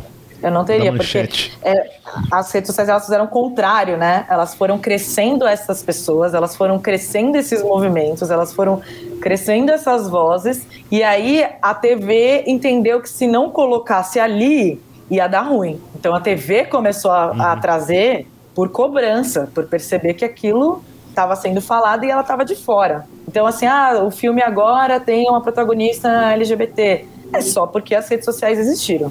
Tipo uhum. assim, na minha opinião, né? É, é, só porque a gente conseguiu que grandes estrelas fossem feitas aqui, grandes inf, é, influenciadores, e aí eu faço, falo influenciadores não como profissão, mas como pessoas que realmente influenciam, para mudar o cinema, para mudar é, a cabeça de roteiristas. Sem dúvida. Tipo o pessoal que o pessoal mais conservador aí achar vai ter algum caso de algum exagero? Vai, vai, entendeu? Foda-se, daqui a um tempo passa, né? Isso aí é, é, até atinge um novo normal, é, né? Mas, mas, então, mas e o contrário, né? E o quanto é, é, esses outros uhum. personagens foram exagerados também perfeito, de uma forma né? pejorativa Exato. antigamente. Exato. Eu assisti quando quando eu não quero ser cancelada aqui, tá, gente? Mas quando saiu o Caça-Fantasmas novo, sabe? Com as minas uhum. como protagonista. Ah, antes boa. de eu ir assistir, boa eu e, e aí aquela coisa, né? Que eu, assim, eu como mulher, né, minha perspectiva feminina, ah, eu já sei que um monte de cara vai encher o saco. Eu, tipo, não tô nem aí. Mas assim, aí saiu lá que as quatro iam ser as protagonistas do novo Caça-Fantasma, todo mundo, ai, tá estragando meu filme preferido, blá blá blá. Porra, mano. Ou seja, é... eu, não, não, não, eu posso só fazer um parênteses porque isso precisa ser uhum. dito, né? Ou seja, você tá falando de um filme de fantasma e o problema é que os caça-fantasmas são mulheres, né? Porra, cara. Não. Aí o que, que aconteceu? Eu fui assistir o antigo, que eu assistia quando eu era bem pequena nas, na sessão da tarde. E eu fui assistir o antigo. Ah, deixa eu relembrar. E eu, eu sou muito fã do Bill Murray e tal. Aí eu fui assistir. Gente, eu detestei esse Sério? filme num nível que ele se tornou um dos filmes que eu mais odeio hoje em dia. Porque ah, ele vou te é tão machista, é. ele é tão machista, ah, não, mas sim, ele é um nível sim, de machista inaceitável. É. Assim, eu não conseguia levar, eu não conseguia relevar a época, sabe? Eu assisti, ficava brava, falava, meu Deus, Sigourney Weaver, por que você se propôs a isso? você é maravilhosa. Então, assim, tipo, ai, você tá estragando. Não, eu não tô. Eu tô só talvez não gostando de uma coisa que você gosta e você não tá gostando de uma coisa que eu gosto. Uhum. E ambos, nós dois podemos ter essas duas coisas. Olha, e nesse caso do filme do, do Caça-Fantasmas novo, eu, eu acho que foi uma oportunidade perdida esse filme, porque eu não acho. Eu, eu acho o filme ruim, sacou? Ele é ruim. Ele é ruim. Apesar de eu adorar não, ele. Não, é, é um filme ruim. com atrizes é excelentes, sacou? Eu acho a ideia era ótima, mas o filme é péssimo. Não, você sabe, sabe, que eu vou falar desse filme aí, eu, eu, assisti no cinema, né? E eu já fui, sabe, aquele filme querendo gostar e com medo de não gostar, né? E eu achei mérdio quando eu assisti, né? Aí é... eu essa palavra. Mas você sabe que. Ah, é, é, é, é né? Você sabe que eu, eu, eu, Agora, semana passada, semana retrasada, eu assisti ele de novo aí na televisão. Porra, foi muito melhor do que quando eu assisti a primeira vez, assim, a impressão que eu tive. Tinha menos expectativa, menos você é muito assim. bonzinho, Paulo, com os filmes, cara. Você ah. é muito bonzinho. Ah, é que eu, você é quer que gostar de tudo. Mas aí eu concordo com o Paulo. Vai do propósito. Se você tá esperando um filme muito bom, talvez você não vá gostar dele. Mas ele já tava esperando um filme ruim, entendeu? E aí ele gostou. Não, mas o Paulo é bonzinho com os filmes mesmo. Ele é muito amor pra filme. Aí eu sou também. Eu sou também. Eu gosto de filme muito ruim. É, o, o, tirando, claro, o Interestelar, que foi é, o Kina Cultural, que o Paulo estava certo. É um filme sensacional, um dos melhores da vida. Não, só pior. Não, filme. eu não falei que é um dos eu falei, eu falei que é um filme que eu gostei. não é um dos melhores da vida, caralho. Porra, Desculpa, isso é, que eu. Essa, essa né, é a minha opinião, não do Paulo. né? Essa é a minha. É, é, é. E, ó, esse é o pior tipo de cancelamento, né, cara? Eu não tenho nem mais direito à minha própria opinião sobre o filme. Exato. Não, Exato. A gente tá brincando, mas isso pra mim é a maior verdade. O que eu tava vendo, por exemplo, Lorelai Fox. Vou ficar falando da Lorelai, tá, gente? Aliás, vejam um canal dela, que é maravilhoso. É, ela tava falando que hoje em dia ela tem muito medo de opinar sobre qualquer coisa. Ah, vai, vai dar merda. E isso, gente, eu, eu. Basicamente, tudo que eu consumo é da cultura LGBTQIA. Eu sou, tipo, muito desse universo do pop, do, da música pop. Eu sou super dessa galera aí. Inclusive, ontem foi aniversário da Beyoncé da Isa, parabéns pra ela.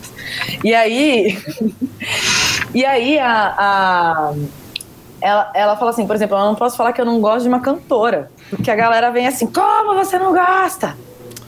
Assim, as pessoas estão perdendo um pouquinho a voz de, inclusive, gostar ou não gostar de alguma coisa. Mas aí volta o que você falou, né? Que você. É, que é a questão do, do- básica do cancelamento. Você não atendeu aquelas expectativas idealizadas que eu tinha de Não você. atendeu. Exatamente. Né? Aí é o lance do telefone sem fio. É, te- teve um comentarista da ESPN que tava. ah, eu não vou lembrar o nome dele agora, que ele tava transmitindo o Super Bowl, acho que há uns dois anos. E aí no intervalo era o Justin Bieber com a Beyoncé, eu acho. E aí ele, ele, ele mora lá no- nos Estados Unidos e tal. E aí durante a apresentação dela, da Beyoncé, ele falou: Ela é ridícula! A Beyoncé é ridícula! Ah, em inglês, Gaga. ridículo. Foi É, foi Lady. Gaga. Isso. Ridiculous é, é um elogio. Mano, a galera do Twitter imediatamente tocou o terror com o cara. É, Tocou o terror com o cara. Ridículo é tua mãe, pá, não sei o que, você não sabe o que que é cultura. Aí o cara, o cara nem se defendeu, sacou? Ele foi num programa de TV um ano depois e falou: Cara, tá vendo? Olha, olha só. É, eu acho que 10 aí de aquela coisa assim. O Super Bowl, ele tem uma coisa muito engraçada, eu acho, né? O Super Bowl, sua grande maioria ali de público é, são homens héteros, né? E aí o que acontece? Vários shows do intervalo são divas pops. E aí você tem um cross de públicos que só vão assistir pelo show. Eu, por exemplo, só assisto o show, depois eu desligo e eu não, não quero saber do show. Eu não assisto nenhum, nenhum também show, não. nenhum. Eu não, não eu, sou, eu sou essa pessoa que eu criei a expectativa do show, entendeu? Eu sou uma pessoa que eu reassisto o show. Toda vez que eu reassisto o show da Beyoncé, eu fico arrepiada. Então, assim. essa Mas e, e- a história dela do diamante de 250 milhões de dólares dela? Que isso? Cara, disse que ela tava com. É sério, disse que ela tava com um diamante aí de 250 milhões de dólares, cara. Isso aí merece cancelamento, na boa. Não, mas esse aí eu acho Não, que foi, é. foi comprado com os, com os trilhões de dólares roubados do PT, cara. eu acho que foi da Lei Rouanet. Eu acho que foi a Lei Rouanet. Com certeza. Ah, foi, ah, foi- pra ela. ah, e ela tá com um diamante assim de 250 bilhões, né? Desse tamanho assim, né? É um metro de assim, diâmetro, né, mano?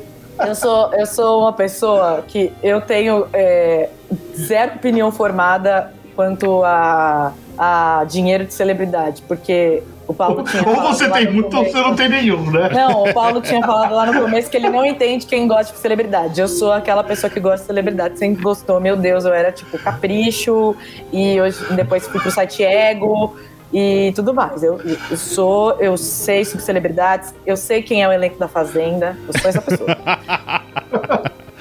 Eu sou um, assim, um Paulo, eu sei que é gado, né? Eu sei que é gado, né?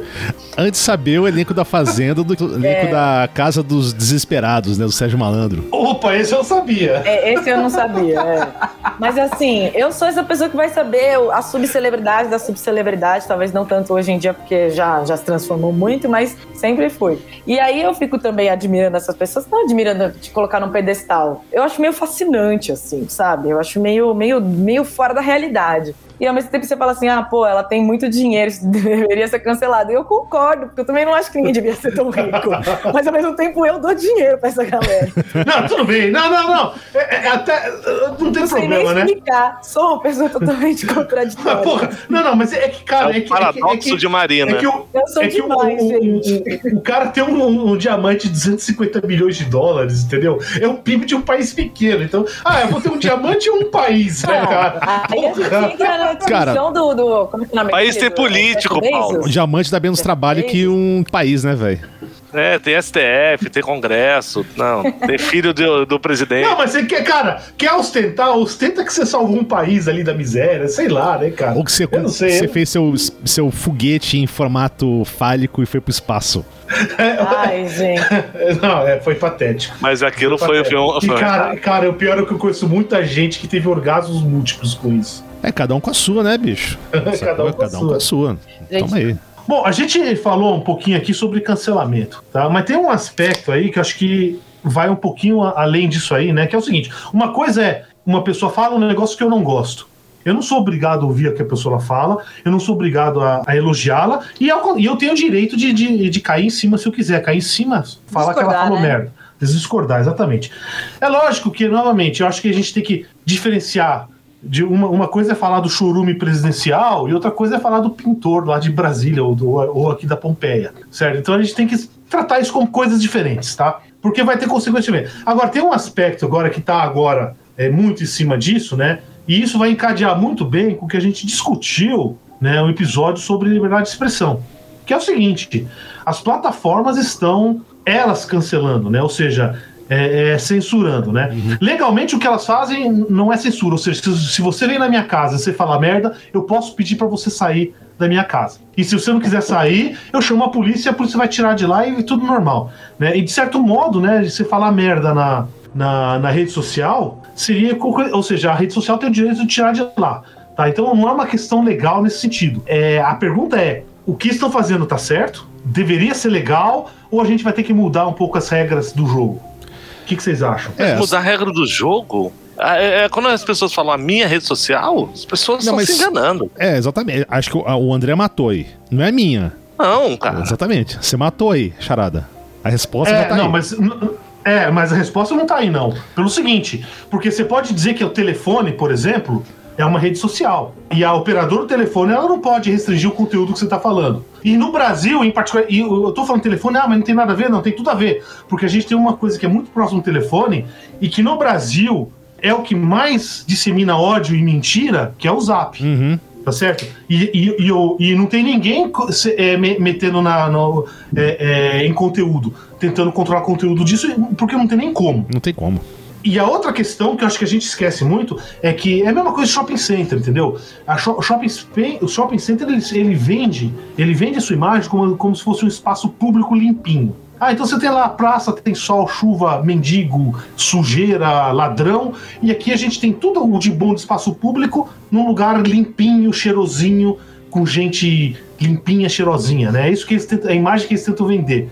É lógico que é, agora será que a gente ganhou alguma coisa ou a gente perdeu? Eu acho que a gente perdeu muito, tá? Uhum. É, é, é, o espaço público eu acho uma coisa extremamente importante. E em termos de discurso, o espaço público tá onde uhum. hoje? Tá na rede social, uhum. certo? Então, será que a gente não deveria regular as redes sociais como telefone, entendeu? Como serviços de utilidade, utilities em inglês, que é água, luz, não sei o quê, e não como simplesmente uma empresa privada normal. É, mas você vê assim, o, o que acontece hoje é que as redes sociais pegam o Facebook, YouTube, né? Por exemplo, eles vão desmonetizando o canal, tira do ar canal que que eles julgam lá que é fake news, ou que é discurso de ódio, ou que seja.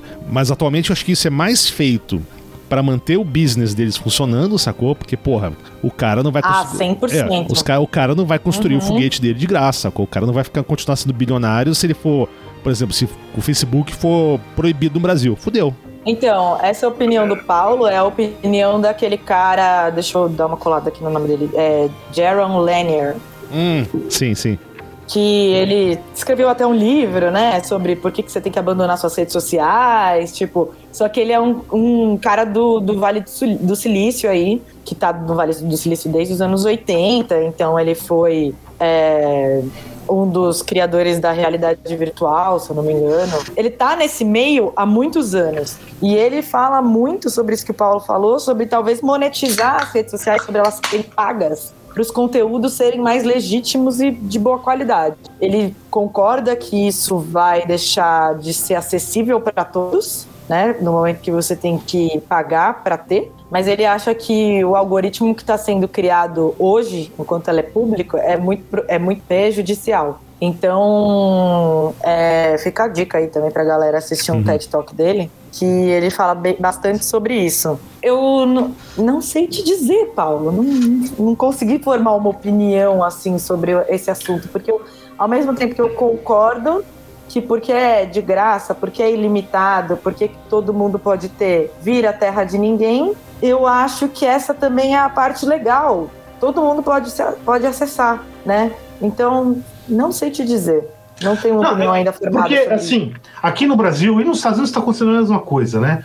É, a gente tem esses chorumistas aí falando asneira, cara, falando assim absurdos, tá? Direto. E os caras ficam ano após ano falando merda, e agora, né, depois de N anos, é, é, e aí vai saber quantas pessoas morreram, quantas pessoas se foderam por causa desses chorumes aí, né? É, aí vai lá o YouTube, ou o Facebook, ou sei lá quem, cancela o cara. Só que é o seguinte, aí você vê um cara insignificante que mais de esquerda fala, não, porra, é, fascista é uma merda, tem que meter fogo nos caras. Opa, imediatamente o cara é cancelado. Então eu acho o seguinte, cara, você que é o progressista de esquerda, você vai esperar que uma porra de um bilionário vai te proteger? Me desculpe, cara, nessa brincadeira. Mas é isso. Esquerda, Exatamente. E, e o, a plataforma tá se preservando, sacou? Tá preservando o dono, não vai querer tomar processo, não vai querer se fuder, sacou? Mas eu acho que um dos problemas que a gente tem sobre isso é como é que você regula isso, né? Porque, por exemplo, vou dar um, um, um exemplo daquela plataforma, o, o 8chan, né? Que é tipo um Reddit, né, de discussão. É, o provedor dela lá tirou ela lá porque tinha um, um grupo. É, não, é, lá, tem história. De, existe, isso, isso. Não, a história é o seguinte: tem o Reddit aí, o pessoal criou o 4chan, que era o pessoal que falava muita merda, não podia mais falar merda no Reddit, foi pra esse 4chan, começaram a falar zerante demais, aí foi demais, e foi pro 8chan que criaram aí, né?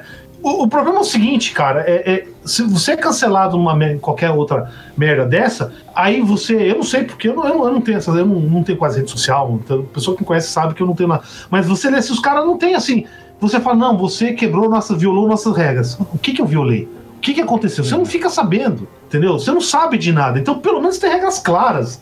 Né, de Mas como, as regras estão é, lá, Paulo. Não estão é lá, cara. Se você não sabe. Não, não, se você não sabe, cara, tem vários casos que é basicamente. Não, é um monte de eu... gente reclamou que, que o cara não gostou que o cara fez. Então, por exemplo, se você for um, um militante pró-palestino, esquece, cara. Você falou, você vai ser, você vai ser banido da rede. Ok, o dono do Facebook, eu por acho... exemplo, é americano. Mas de, tá. mas de, qualquer outro, não é, não é só pelo fato de ser americano. Ele nem vai. Ele nem, o dono do Facebook nem fica sabendo, tá? É simplesmente vai ficar um monte de chorumista é, enviando coisas, os caras vão lá e cancelam o cara. Entendeu? E mas não tem recurso. E não ah, tem aí recurso, eu concordo, eu concordo, queria... porque assim Fala, Marina. Não, é que eu queria entender mais ou menos assim, se o Paulo tá falando sobre buscar punição da plataforma ou tipo a plataforma já tem uma censura pré-configurada, é isso? Não, não, eu quero eu quero saber. Não, veja, veja, a gente é, é, é cara, só fala liberdade de expressão, então aquele velho exemplo que os caras, você não pode gritar incêndio dentro de um cinema lotado. Uhum. Tá certo? Então, assim, existem limitações e eu acho que ninguém discorda muito disso, é, que tem que ter alguma certa limitação. A questão não é essa, a questão é a seguinte, é que você tem que ter regras claras. Tá? Então, por exemplo, como a gente teve lá no Liberdade de Expressão, existem regras claras. É lógico que tem um, um tom de cinza porque o cara pode processar e, e, vai te ferrar, mas, mas existem regras, tá certo? Uhum. No caso ali, é simplesmente é, um, é, uma porra de um bilionário e, o, e, e os minions dele, porque milionário não tem empregado, tem minion, né, cara? É, é tá? E, e simplesmente decide, né? Decide e você não sabe por quê. Ela fala, não, violou nossas regras. Tá, que regra que eu violei? Onde eu violei? Você nem sabe por que, que você Entendi. foi banido, cara. Você nem sabe por quê. Então, pelo menos tem regras, cara, que você possa recorrer sem, sem ter uma coisa dessa. Tá. Eu fiquei e, até tá. sabendo de uma de uma um perfil de uma ela também é psicanalista. Gente, eu, eu não eu sou super leiga de psicanálise, tá? Inclusive ignorante, mas não sei porque esse mundo me rodeia. é, é uma psicanalista, acho que ela chama Manuela Xavier. E ela faz análises pesadíssimas sobre coisas que acontecem na sociedade, principalmente trazendo um viés feminista, que deixa muita gente brava. Muita gente brava as coisas que ela faz análise. E caíram o perfil dela. Algumas é isso, é isso que eu tô falando. Algumas é isso que eu tô falando. Uhum. Junta-se um grupo de, de, de denunciantes, né? E cai, e exatamente o que o Paulo falou. Vem ali, ah, seu perfil foi denunciado, e assim, não tem, ah, você tá só escrito assim, que violou as regras da comunidade, uhum. mas não necessariamente qual, né? Não, não, e, e será que violou? Entendeu? Se, se, você não sabe o que, que eu falei que, que violou, não tem nem aquela coisa assim, é, é, porra, é, Puta, eu... eu... não sabia disso, eu não entendia disso, mas agora eu vou, a partir de agora eu vou melhorar. Você não tem nem essa possibilidade. Eu já denunciei conteúdos que violavam de verdade regras da comunidade e eu recebi feedback da plataforma de que o conteúdo estava ok. É, já rolou comigo também isso. isso eu concordo plenamente. Eu acho que ainda dois pesos, duas medidas. Não, uhum. não tem explicação ainda, eles não, por falta de interesse mesmo da plataforma, ela não quer te dar essa explicação. Não, é que, cara, é, quanto tá mais boa, crítico, cara... melhor para eles. É óbvio. É, assim, que ele tem controle pra, total. Pra falar sobre fake news, é, o cara teve que ir pro tribunal, sabe? O Mark Zuckerberg teve que ir pro tribunal para conseguir explicar qualquer coisa ali de por que, que a plataforma estava entregando fake news. Então, assim, é, é zero do interesse deles mesmo. Aí, não, não, vai... e assim, e, e, cara, e cara, você quer que o indivíduo que dá. Puta, me dá arrepio, assim, né? É cringe-worthy em inglês, né? Que nem o Zuckerberg decide o que você pode falar ou não, cara. Hum. É, é complicado, Paulo, mas eu acho que você tem razão, assim, tinha que ter algum tipo de marco regulatório para esse tipo de coisa. Só que, a, além disso, acho que tem uma outra questão, que eu vou usar um exemplo aqui, que é o seguinte, então você tem, por exemplo, o cara que faz conteúdo de fake news, faz conteúdo de discurso de ódio, Aí ele é assim, beleza, cancelado pelas plataformas, o perfil dele é excluído, é monetizado. Aí o que acontece? O que acontece é que no Brasil você tem aplicativos e, e, e redes sociais próprias para isso. Eu não vou dar o nome porque eu não vou dar publicidade para filha da puta, tá? Então você tem aplicativos específicos feitos e esse aqui especificamente é da família do Necroshowroom Presidencial para divulgar vídeos dele, vídeos de, e tudo fake news, discurso de ódio e, e churume para baixo. E, e, você tem uma outra que é um clone do Facebook, que é uma rede social de pessoas que se identificam como ultradireita que eu também não vou dar o nome, porque eu quero que essas pessoas se fodam todas. e aí, como é que você faz? Nenhum dos dois teve muito sucesso de audiência, mas teve audiência, sacou? Tá vendendo esse discurso que vai radicalizar as pessoas mais, e, e você pensa, ah, mas foda-se, são poucas pessoas, mas isso pode ter uma consequência real, pode ter uma, essas pessoas podem pegar uma arma tá, e então... matar. Perfeito, entendeu? você tem razão. Mas eu só, só vou te falar uma coisa, então. Eu, eu não sei, assim, exatamente como é que é no resto do mundo. Mas no Brasil a gente sabe, cara que a rede social mais bem sucedida, e principalmente para essa turma é, de ódio, é o, é o Zap. Uhum. Tá? E no Zap não tem essa coisa. Da, da, da censura, não tem nem pois como é. fazer. É, então é isso que eu tô te falando. Então, que diferença faz? Fotografam, né? E, e, seguram essa informação. Exatamente. Fotografia e. Ponto a ponto, né? Exatamente. Mas tem alguns e... mecanismos de, que ajudam isso agora que, que eles criaram. É quando você envia, tá dizendo que você compartilhou. Quando, quando eu, cara, já fui algumas vezes eu recebi uma notícia, eu fui compartilhar e o WhatsApp já virou pra mim e falou assim: ó, cara, muita gente tá compartilhando isso. Você tem certeza cara, que você quer compartilhar? Cara, na boa, é tipo, na boa. O, lê essa Putz, merda. Mas você esperar isso, né? Isso, isso, tá vendo? Isso, isso, isso aí, ó, Não, o, o, o André, isso aí só vai afetar você e teu tio, cara. Quem tem o um mínimo de consciência, porque ou que quer ter consciência, não é todo mundo que porque quer. Porque quem compartilha, o cara vai ter um monte de número lá, ele vai fazer um script, um programa de computador que vai fazer isso automaticamente. Então, isso aí, cara, é, é esquece.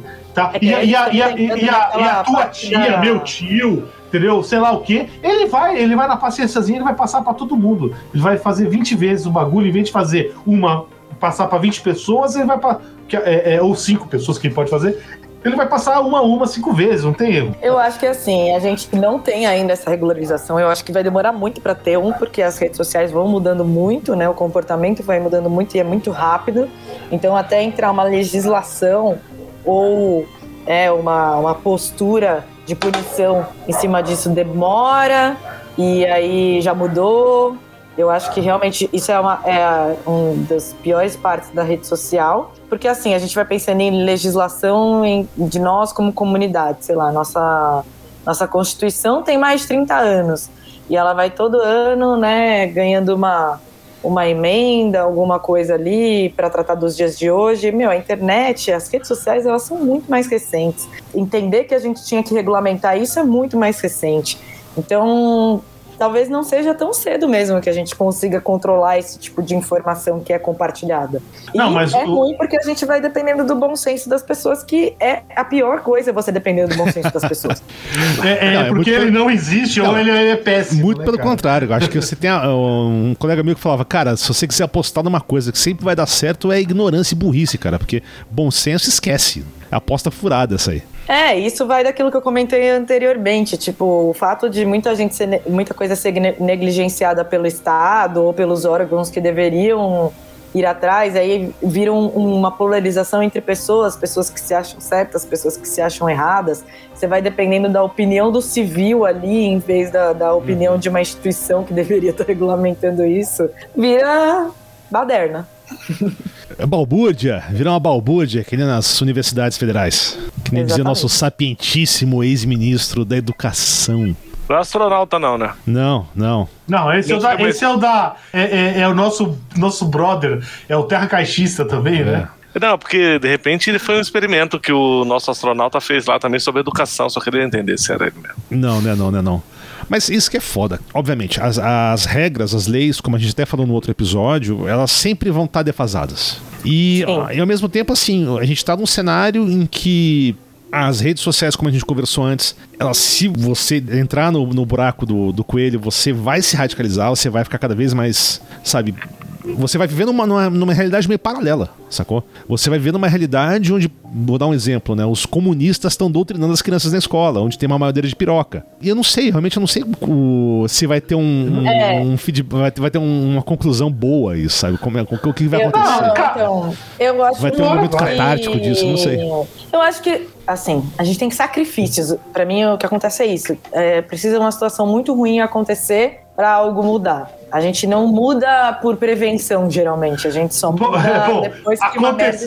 Aconteceu algo muito ruim Está no Brasil acontecendo, e... né? Está acontecendo, foi, né? É mas foi o que vocês falaram no, naquele episódio sobre a liberdade de expressão, que vocês comentaram sobre a eleição do Trump, aquele site indiano e tudo mais. Aquilo só foi questionado depois da merda ter acontecido, entendeu? A lei Carolina Dickman só foi feita depois que vazou nude. Então, assim, eu acho que realmente isso acontece depois que um foi sacrificado. É, é basicamente isso. A gente só vai criando.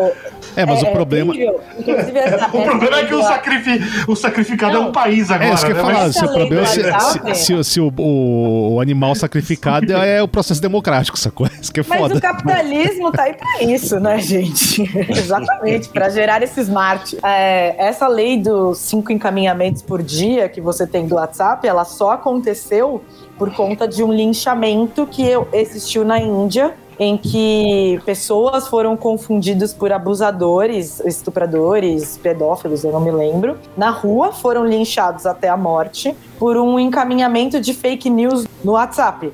E aí tinha umas fotos lá, apareciam aquelas pessoas, elas foram linchadas. E aí, ah, então tá bom. Então por isso a gente vai reduzir para cinco encaminhamentos Não, e, por dia.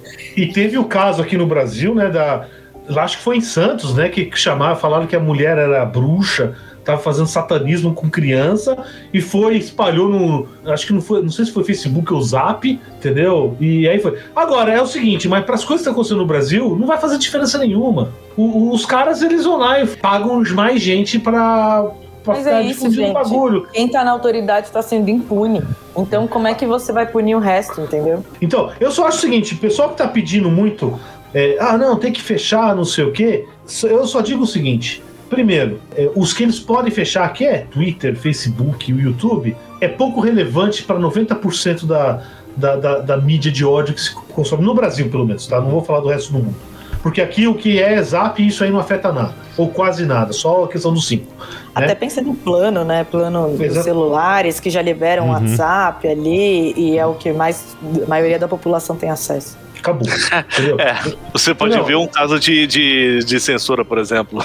Eu recebi do meu tio, hein? Então, ó, mãe, você é teu, teu, teu irmão, hein? Talvez isso seja fake news. Mas, porra, Israel agora, ultimamente, é, viu que tinha um, cara, uma agência de fake news e de hackers num prédio e eles explodiram o prédio. Gente explodiram o prédio. Não é assim.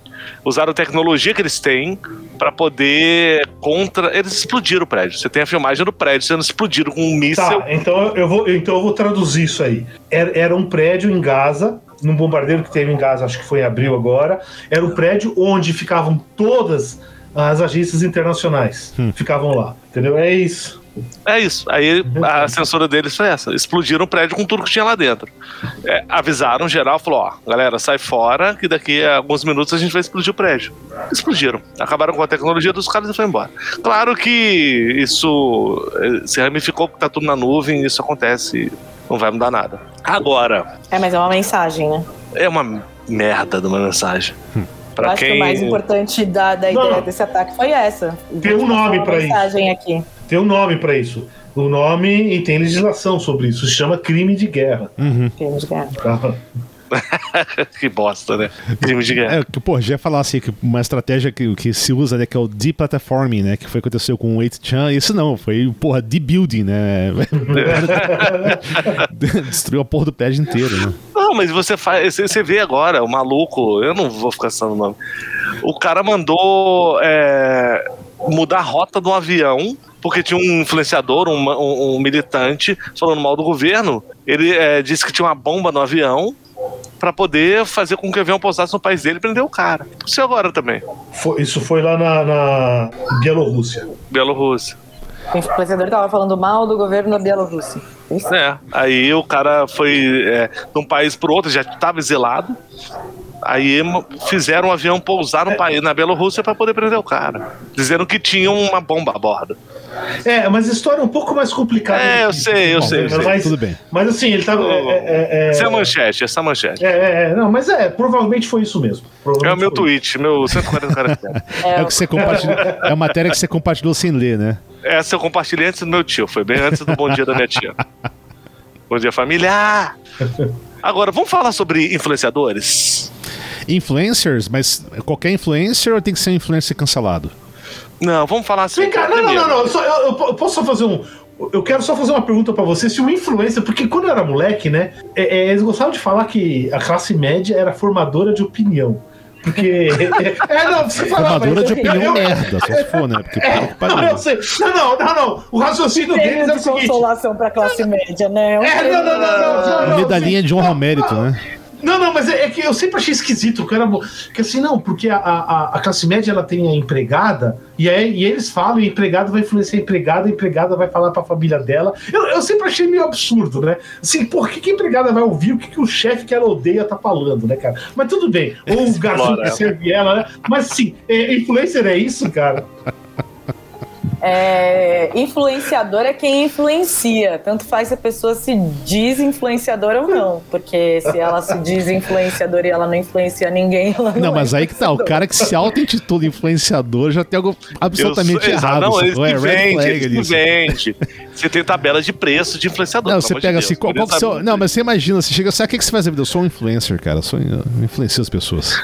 Digital influencer. Brother, Mas é que, é, é que eu acho que assim. Blogueirinha fitness. Ele é um influenciador, entendeu? Tipo assim, no sentido que essa é a palavra.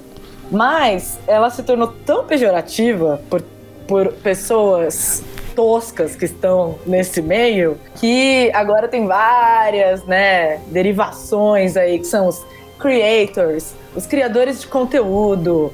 Ó, cara, é quase tão ruim quanto o coach. Isso você fala, é né, quase cara? coach isso aí. É quase o coach quântico Quase esse negócio. coach, cara. Mas eu- agora eu quero entender de vocês, porque eu sou uma pessoa que tô totalmente inserida nesse, nesse meio de influenciadores. Vocês não gostam de influenciadores? É isso que eu estou entendendo?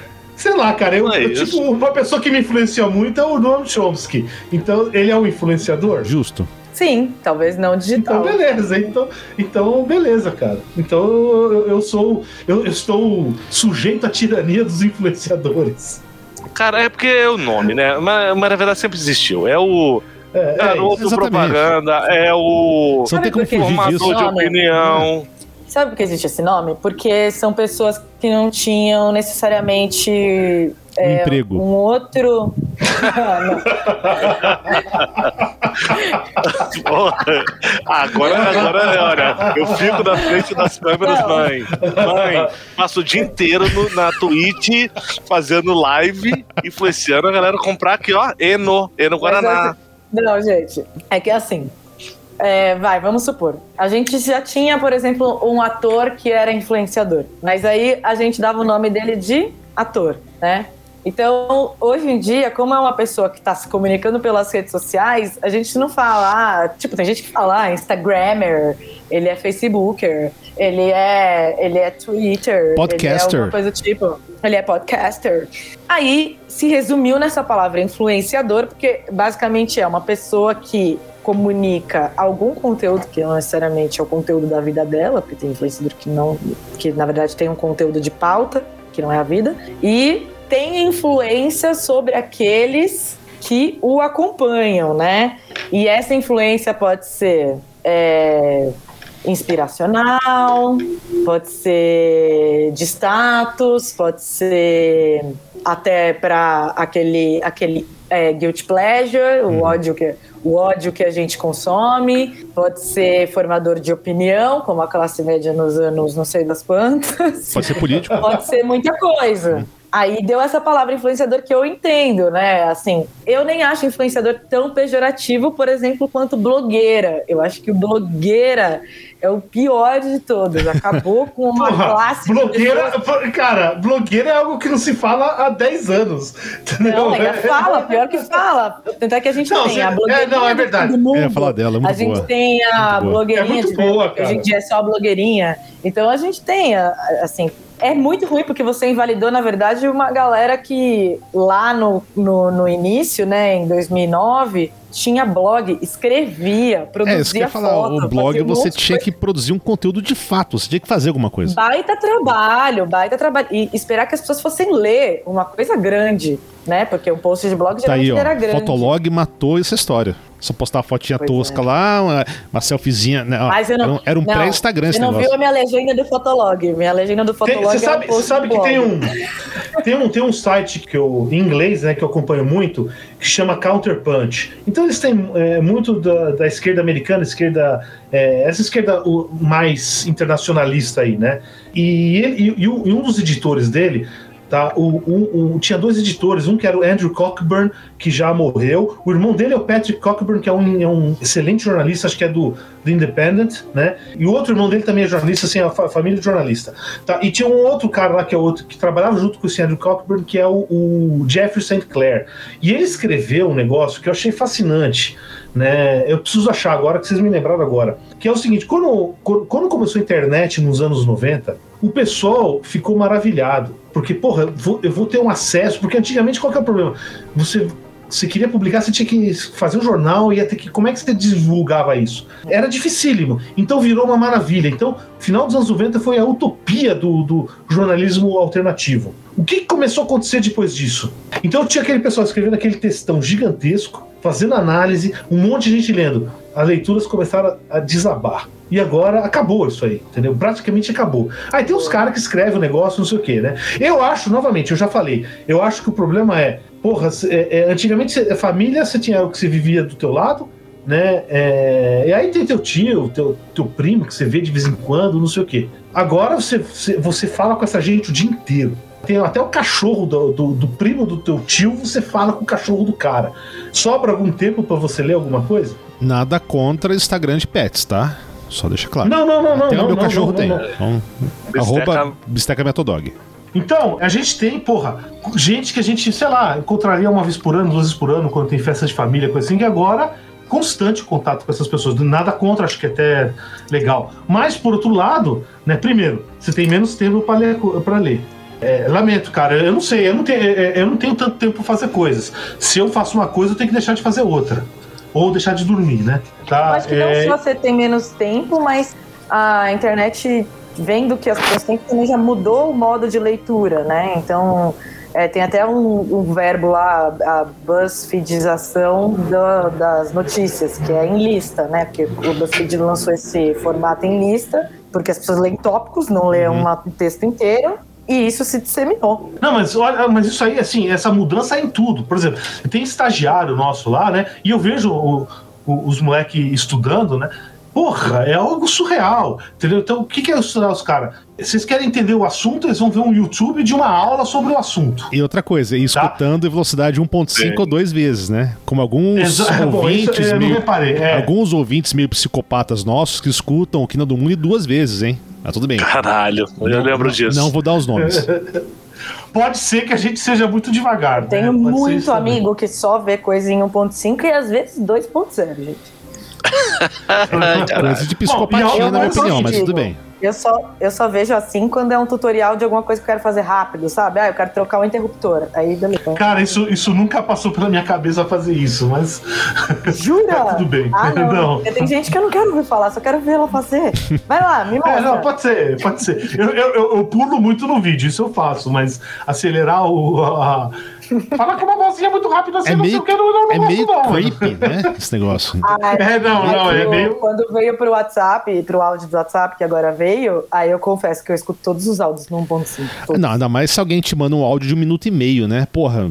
É, é um Também real. muito fofo, porque as pessoas me mandam áudio de 3, 4 minutos. Não, mas, Pô, mas é foda não, você mas aí ouvir, né? é foda, Não, né? áudio de, áudio de zap, cara. Áudio de zap é, é- Tem um lugar bem quente no inferno pra gente que só manda. Ah, mas é zap. Necessário, é necessário. Pode vezes ser, é necessário. pode ser. Mas não, Não, três não, não. minutos, né, velho? Eu tava- Puta que pariu. Ah, não, não, três minutos não, mas pô, a gente foi, foi falar da pauta hoje, por exemplo, o Paulo escreveu uma, uma linha, eu queria falar algumas coisas, tava com uma mão mexendo no molho, é, eu não ia digitar e precisava ser naquele momento, aí eu já mandei um áudio. É, eu falei, também, Tanto que eu não- não ouvi, 10 eu não ouvi. Cara. Não, cara, é, cara é, é o seguinte, mano.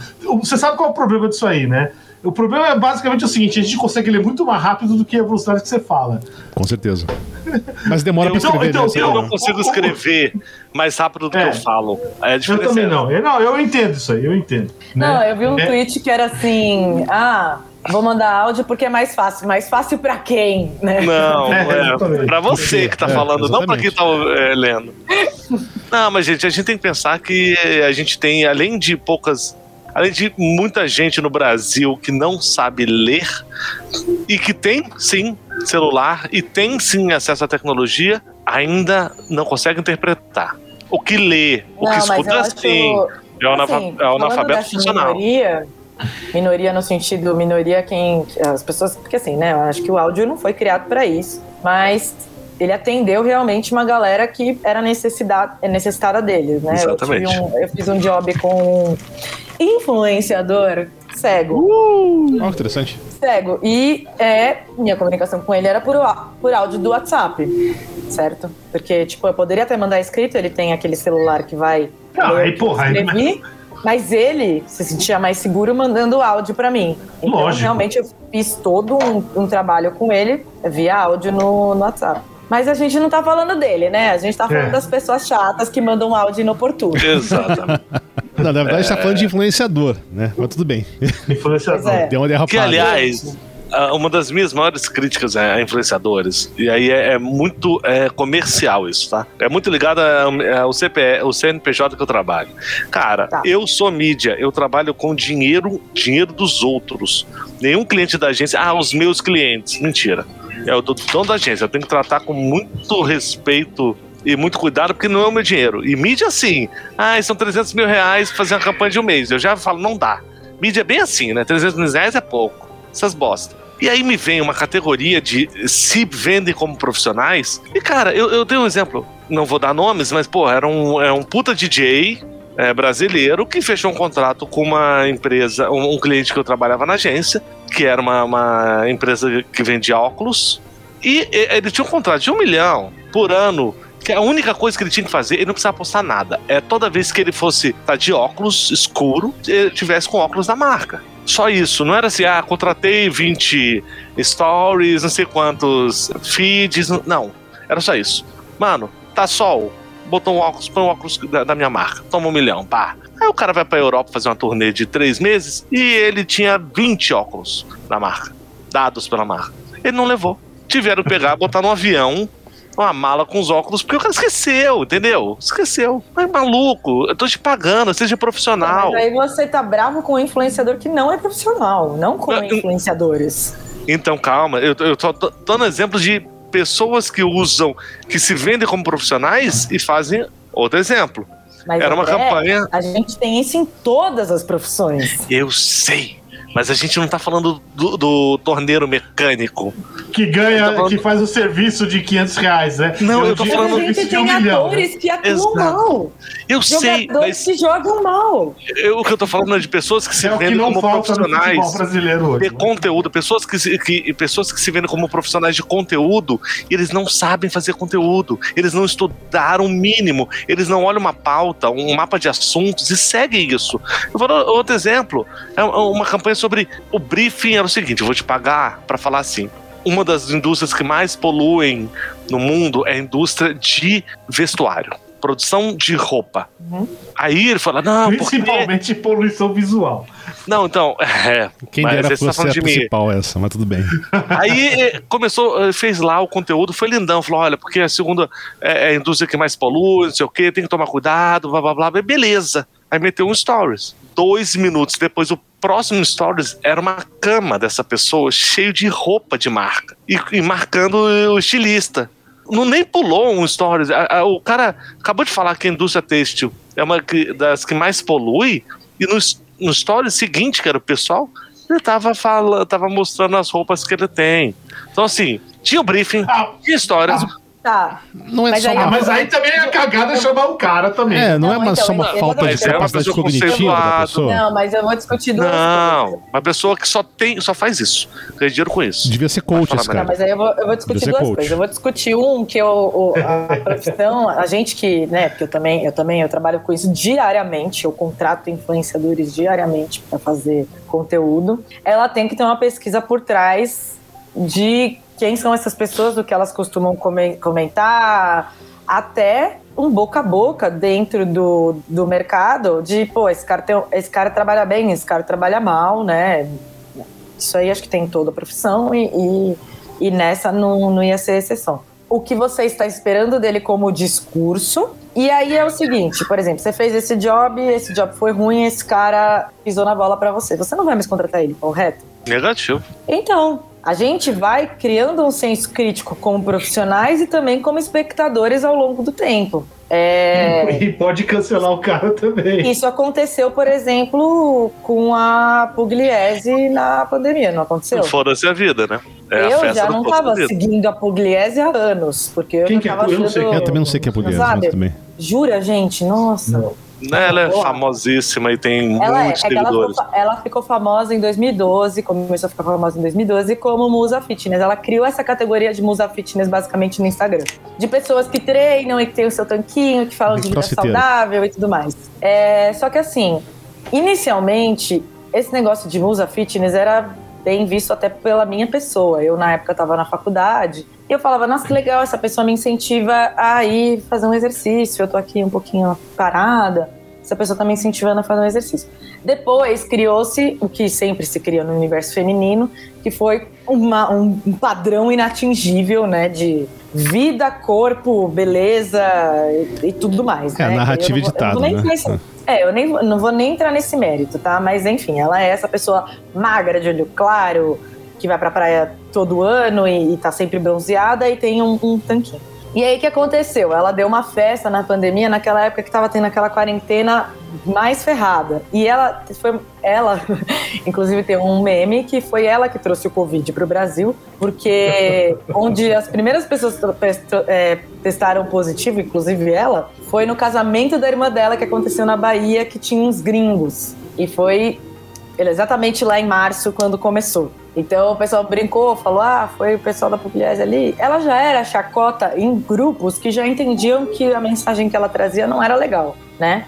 Em grupos de pessoas que já olhavam para aquilo com um olhar crítico. Mas no momento que ela deu uma festa na pandemia, ela quebrou isso até pro público dela, entendeu? Ela teve esse cancelamento. Ela, meu, ela foi o clichê do cancelamento. Ela teve o cancelamento, ela teve marcas que desistiram de trabalhar com ela. É, ela voltou com um pedido de, descu- de desculpa sentada no chão vestida de branco.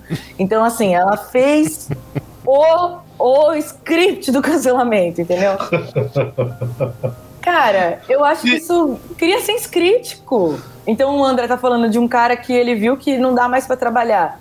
Foi um erro, foi um erro de um dinheiro. Mas, André, quantas vezes você também já não colocou um. Aí eu tô falando de papo publicitário, mas de um banner, de um lugar que talvez não deu o tanto de impressões que você falou que ia dar. O influenciador é uma mídia. O influenciador, ele também tá- tem a, tem a margem ao erro, entendeu?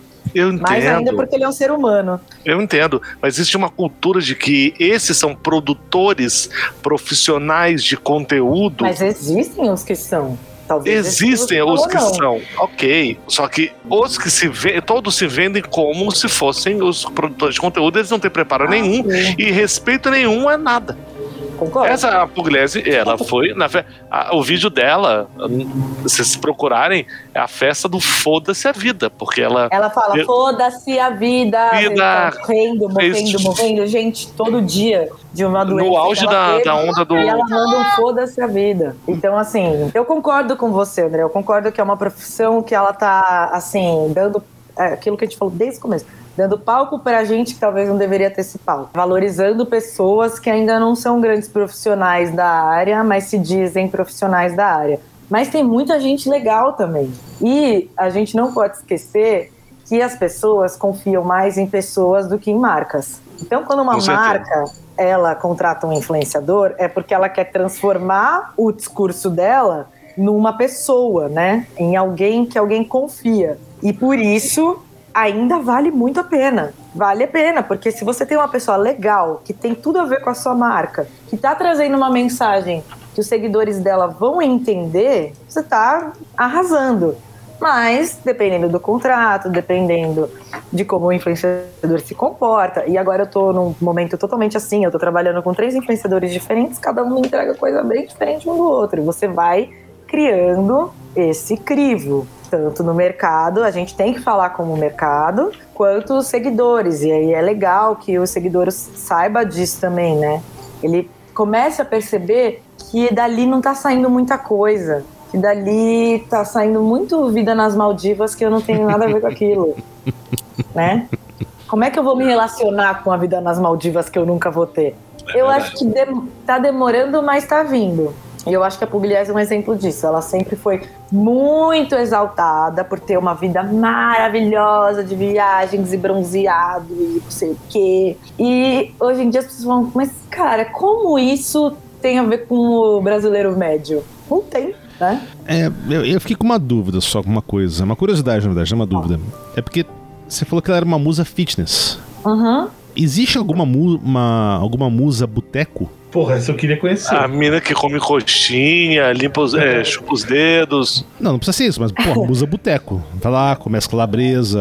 Ah, eu acho que com certeza algum, algum influenciador mais voltado pro, pra gastronomia e bebidas deve ter uma, um ramo aí de de botecagem. Não, não. Chamou de, chamou de gastronomia. gastronomia já matou. Já era, É, já, já. Acabei matou. com, acabei com tudo, né? É, você Acabei gourmetizou. né? Gourmetizou um Ó, assunto, ó, ó. Desliga, desliga o raio gourmetizador. Que... Sabe por que não tem? Porque ninguém tá sóbrio, né, nesse momento. A ideia é A essa. né? câmera treme muito, A né? ideia é essa. A câmera treme muito. E aí, beleza, comi a coxinha aqui com resto de empadinha no dente, né? Porra. É, Nossa, eu- seria muito boa nesse papel. Mas assim, eu tenho Aí, zero coragem de expor essa minha persona pro mundo. Mas, Fica a ideia ó, aí. É, é, de influenciador, eu queria falar de uma classe que agora fizeram muito. tiveram um impacto muito grande na pandemia, que é o pessoal de ciência, né? No caso, principalmente o Ah. pessoal de. É, é, mais de ciências biológicas, tá? E isso aí, ó, pro pessoal que. A gente tem um sistema universitário mais ou menos bom, tá? A gente tem muita gente capacitada, tá certo? E se for no sistema de universidade pública, eles ganham mais ou menos bem. É é lógico que agora vai foder tudo, mas ainda ainda ainda estão mais ou menos numa situação boa comparado com a maioria dos países do mundo. Tá mesmo de país de primeiro mundo, né? E a população não, primeiro, a população em geral que paga, paga elas, né? Eu trabalho no Instituto Público de Pesquisa, também entro na mesma- na mesma, categoria, mais ou menos, né? Primeiro, essas pessoas, ela, é, as pessoas não sabem o que eles fazem, não entendem o que eles fazem, nem sabem para que serve. E eu acho que tá, tá dizendo que falta incentivo do governo. O jeito de fazer isso aí é mostrar para a população que isso aqui, que a pesquisa científica é importante. Então, eu, eu- acho assim que professores, alunos de pós, porra, vocês deviam, cara, qualquer Ah, projeto que vocês fazem, entendeu? Vocês têm que produzir assim, alguma coisa. embaixo. Entendeu? Tem- Isso é importante. E aí eu tô falando de ciência, mas também história, é ciências humanas, que agora aqui no Brasil, cara, entendeu? No, no Brasil, tá, é, é, as ciências humanas estão sendo massacradas. Sim. Né, em tudo canto, quanto é canto, tá? E não é, não, é, não é escrever coluninha na Folha de São Paulo, certo? É, é- é se comunicar direto com a população, entendeu? É algo que, porra, se as pessoas soubessem o que vocês fazem, né, elas dariam importância. E outra, cara, você vai ter mais gente querendo fazer um negócio. Eu acho que a gente, isso, os intelectuais brasileiros, né, eu- acho que na verdade é do mundo inteiro, né? Mas no Brasil a gente está nessa situação péssima, né? Bom, o mundo inteiro também está nessa situação péssima, mas aqui a gente está um pouquinho pior, tá? Eu acho que a gente tinha que começar é, justificar para a população, não é? Não estou dizendo que vocês estão fazendo merda, não é isso. Tô só, só dizer assim, olha, a população entender para que, que serve, para que está gastando toda essa grana. Ah, não, falta dinheiro. Porra, é uma puta de uma grana que se gasta com universidade pública no Brasil, entendeu? Por que, que vocês estão fazendo isso? Eu acho que é algo que a gente, cada professor, cada pesquisador, tá, tinha que valorizar isso. Isso eu acho muito legal que você falou, me lembrou muito aquele episódio do Flow, que foi aquele cientista Sérgio Sacani. Ele comenta principalmente de por que, que cresceu o terraplanismo e cresceu, tipo, essas ideias, né? Essas teorias de conspiração. Peraí, peraí, peraí, peraí. Você tá dizendo que o terracaixismo é uma teoria conspiratória? Por favor, é um terra, pouco de respeito com o Pina do mundo. formato caixa de pizza. Plana por caixa fora e oca por dentro. A gente unificou a teoria da Terra oca com a Terra plana. E você vai me dizer que isso aí é, é, é conspiratória? É balela! Por favor, por favor, entendeu? A gente precisa cancelar essa Marina aí, pô. Não dá, mano. É, é...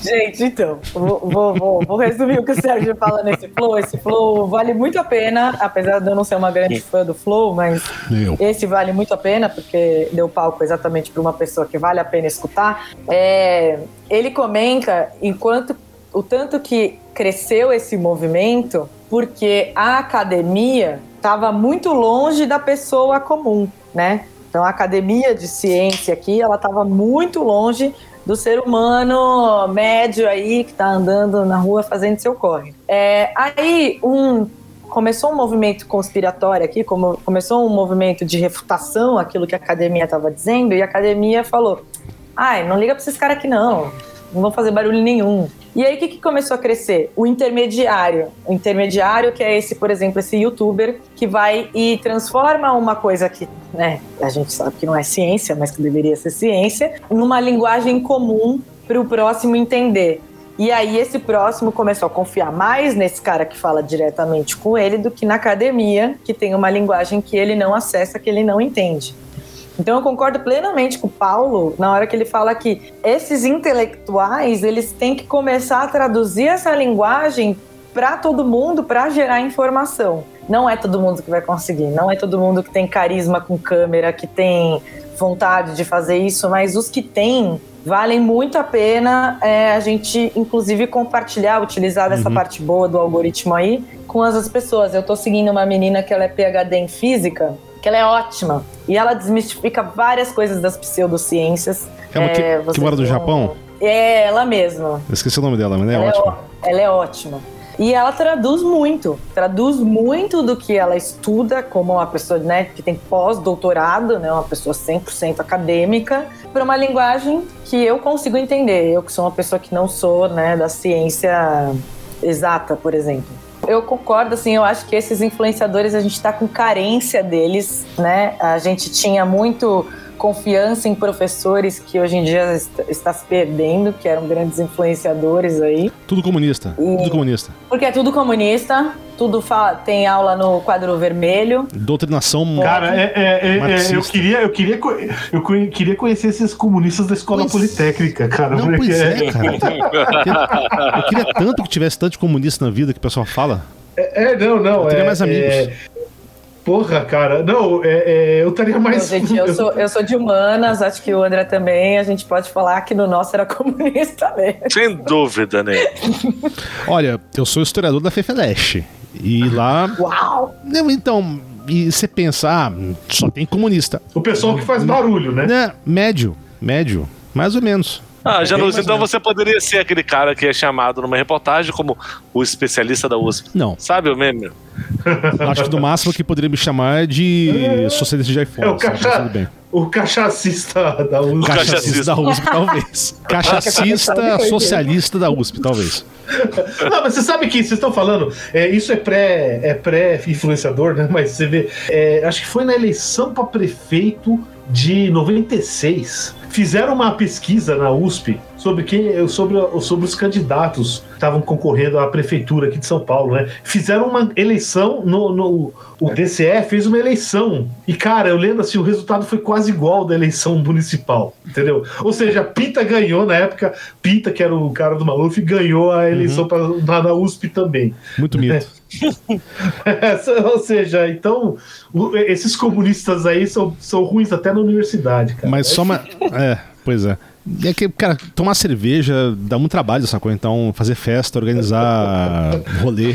É, mas só uma coisa a questão do, desses influencers, eu acho que no Brasil é um pouco fraco mesmo, né? Você tem poucos é, divulgadores científicos bons, assim, por exemplo, no YouTube. Mas, cara, você pega, por exemplo, os Estados Unidos, é, na, na, na comunidade do YouTube em inglês, você tem vários que são excelentes e que têm resultados reais. Você tem pessoas que, sabe, É. jovens que vão para carreiras de ciências, seja ciências humanas, mas nesse caso mais ciências é, É. exatas, por causa desses caras. Então, assim, tem Mas eu impacto real, sim. Tem impacto no, no, Eu acho que real. assim, o Brasil ele é atrasado nesse sentido, mas também quando ele pega um negócio, ele é muito apurado, né? A nossa internet, o nosso consumo de internet, ele é, ele é bem mais. Como é que eu posso dizer? É, a gente é muito mais dinâmico, muito mais até crítico mesmo do que a gente está vendo do que outros países. Mas a gente é mais atrasado. A gente, o pessoal nos Estados Unidos começou vlog em, sei lá, 2006. A gente começou em 2008, né? Então a gente demora um pouquinho mais mesmo para fazer as coisas. Eu acho que a gente A podia fazer. lá, então, né? acho que a gente podia fazer divulgação científica por meio de meme, cara. Ia resolver. Porra, Januza, não fode, mano. Gente, eu não sou contra você Por que transformar em linguagens acessíveis uma informação de verdade. Eu Né? acho que isso rola demais. Isso já não era feito, vamos, vamos combinar. Isso já não era feito com um quadrinho no, no jornal? Cartoon.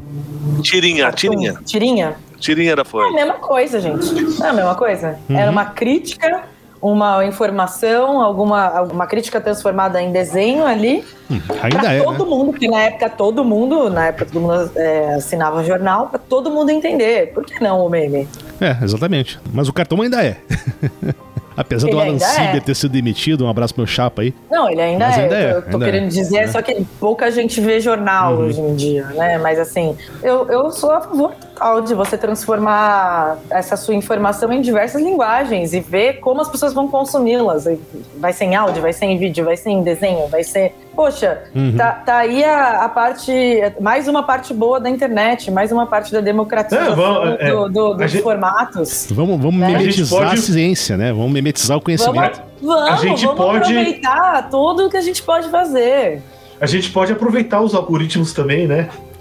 Pode. É, pode, Sim. entendeu? Fazer um algoritmo genético aí pra descobrir qual que é o melhor jeito de tra- Esses cortes de coisas. podcast que trazem, trazem essa manchete, tipo, tal, tal, tal, tal, tal, tal. Se a gente trouxer isso pra ciência, né? Neutrinos curam câncer. Ah, Não, aí, peraí. Ah, não. ah, foda-se. Ah, é fake news. não, não. Não, mas você vê, por exemplo, não, você tá falando, mas teve aquele remédio lá que justamente o chorume presidencial propôs como lei pra fornecer a cura do câncer, aquele remédio, esqueci o nome dele. Tá, não, não, Tá. não, não, calma aí. Você, não- você não tá falando da, da- daquele gás que estão injetando no nosso Não, não, não. pra curar a Covid. Não, não, não, não, não, não. Foi um remédio contra câncer que agora estão propondo pra Covid também, né? Mas foi um remédio, alguns anos, uns cinco anos atrás, que um cara da USP começou a propor um remédio que curava o câncer. E aí a pessoa começou a entrar na justiça e o bugio presidencial, o chorume presidencial, tentou fazer uma. O único projeto de lei que ele tentou fazer, que era pra obrigar a servir esse negócio, né? E- mas, mas qual que é o problema? Entendeu? O problema é, porra, dizer que câncer é uma doença, entendeu? Câncer é uma família de doenças. E aí entra essa, essa, essa divulgação científica, entender o que que é o câncer. Quer dizer, você não vai achar uma, uma, uma cura total. Bom, gente, vamos, acho que a gente já falou, faz um, estamos falando bastante hoje. Né? Eu, eu sei que o tema é importante, tá? Considerações finais aí. Marina, você quer falar alguma consideração final? Você tem alguma indicação? A algo minha pra- indicação é siga o que você, o que te faz bem, né? Siga o que aquilo que não está te trazendo sentimentos ruins. Poste aquilo que você tem confiança que não vai virar contra você. E tenha uma relação um pouco mais saudável com o seu celular. Deixa ele um pouco de canto. Justo. É, né? É verdade, uma extensão do seu braço. Alguma dica cultural, algum perfil que você gostaria de indicar? Um livro, um filme, um site, um. Gente, tem um jornalista muito maravilhoso que ele chama Chico Felite, não sei se vocês conhecem. Ele fez uma matéria incrível sobre o Fofão da Augusta para o de alguns Fantástico. anos atrás. Uhum. Fantástico. Fantástico. Sim. E aí, o que, que ele fez depois? Ele lançou um livro sobre essa história do Fofão, mas é, do Ricardo, né, na verdade, né, que ele deixa bem claro que não deve ser chamado de Fofão. Ele foi muito mais a fundo ainda sobre a história do Ricardo, e eu li esse ano esse livro, é maravilhoso, chama Ricardo e Vânia, do Chico Felite. Eu recomendo demais. Muito. É um jornalismo investigativo de uma forma que a gente não vê muito por aí mais e é muito bom. E aí eu deixo também para indicar outras coisas do Chico Felite, porque ele, eu sempre acho que ele está fazendo coisa boa. Ele tem dois podcasts, um que já teve uma temporada e acabou, que é o Além do Meme. Ele vai atrás de pessoas que se tornaram memes hum. e investiga todas as consequências que aquilo teve na vida das pessoas. E também um que ele está fazendo agora que chama Isso Está Acontecendo, que ele realmente investiga e faz uma análise jornalística sobre coisas que estão acontecendo. Excelente, hein? Boa, boa. E aí, Paulo? Tem algum? Cara, eu tô lendo um livro agora, né? É em espanhol, tá? É um psicólogo espanhol, né? Por que criamos em merdas? Tá? Segunda vez Como que nos enganamos a. Esse é bom. É, né? então. Vai ter que é, é, o livro é bem legal coisas. mesmo. É Ramon Nogueiras é um livro muito interessante. É um psicólogo, ele tenta ver, porra, por que, que a gente acredita em tanta merda? Então, ó, você que acha que você não consegue acreditar em merda, você é um candidato ideal para acreditar em merda, tá? Então, é, uhum. é, cuidado. Você que acha que nunca vai entrar em oculto, Exatamente. você é o primeiro que vai ser atraído por um culto. Sim, não, é uma coisa engraçada. Eu tinha pensado em falar sobre isso hoje, mas esqueci é, que a gente se acha imune, né? Entrar nesses buracos de coelho. É por isso que não é, a gente não é imune. Inclusive, não, a gente não. é muito vulnerável. Muito suscetível a entrar nessa, sacou? Uhum. Tem que tomar muito cuidado. Aí eu tenho um outro livro, né? Assim, só, só vou fazer um, um, um prefácio do, dessa recomendação, que é a seguinte, né? Porra, é, essa questão de rede social é uma revolução na humanidade que vai ter impacto. Isso, é, é, esses dados, tudo que a gente está falando, isso aqui vai estar tá sendo discutido é, daqui a 500 mil anos, com certeza. Isso aqui, e eu acho que é tão importante, pro bem ou pro mal, quanto à invenção da imprensa. Então é algo assim que a gente. Uhum. Então, assim, tem, tem um livro de um autor de ficção científica, mas esse é um livro de não ficção, do que é o Arthur Clarke. Arthur Clarke é o que é do 2001 Odisseia no Espaço, uhum. né? Ele começou a vida dele é, é, era um oficial de comunicações da Segunda Guerra Mundial, tá? No, no, exército inglês, né? Foi o primeiro cara que propôs a ideia do satélite geoestacionário. E ele escreveu um livrinho muito legal que chama, é, em inglês o título é fantástico, em português não dá para traduzir bem. How the World Was One. Como o mundo é, se tornou um, único. É que em, em, inglês parece como o mundo foi conquistado também. How the World Was One, W-O-N. Que é justamente a história né, de comunicações. Então ele conta todo, por exemplo, como é que surgiu o telégrafo, como foi difícil passar o primeiro cabo de telégrafo sobre o Oceano Atlântico, quais foram os problemas que os caras tiveram, assim, e ele conta toda essa história de, e até o lançamento do satélite, e depois, já a partir dos anos 80, ó, que não é satélite mais, boa parte da comunicação, é fibra ótica pelo oceano, tá? Então ele conta toda essa história, então é, é um livro muito importante para a gente entender como é que a gente chegou nisso, porque isso aqui é uma revolução tecnológica. Quero só fazer uma conclusãozinha aqui, porque eu acho importante. Primeiro, cara, tenta ser generoso com o que as pessoas escrevem. Assim, eu sei que é difícil, mas é outra coisa é, cara, você está escrevendo um negócio na internet, faz de conta que você está falando com a pessoa ao vivo. Que acho que já, isso já resolveria muita coisa. E outra, meu, é, a pessoa falou merda faz muito tempo. Antes de cair em cima, tenta ver se ela pensa a mesma merda aí. Então, sei lá, perdoe as pessoas. Tudo bem. Ah, a pessoa é um serial killer, ou serial rapist, beleza. né? Mas tudo vai, pode. Mas se, se, sei lá, o cara. Não, mas se o cara fala uma merda, aí todo mundo fala merda, entendeu? Então, assim, tenta, tenta pelo menos saber se a pessoa mudou, né? Antes, antes de cair em cima da, dela, porque Essas ela falou. As regrinhas tá. são fundamentais, realmente.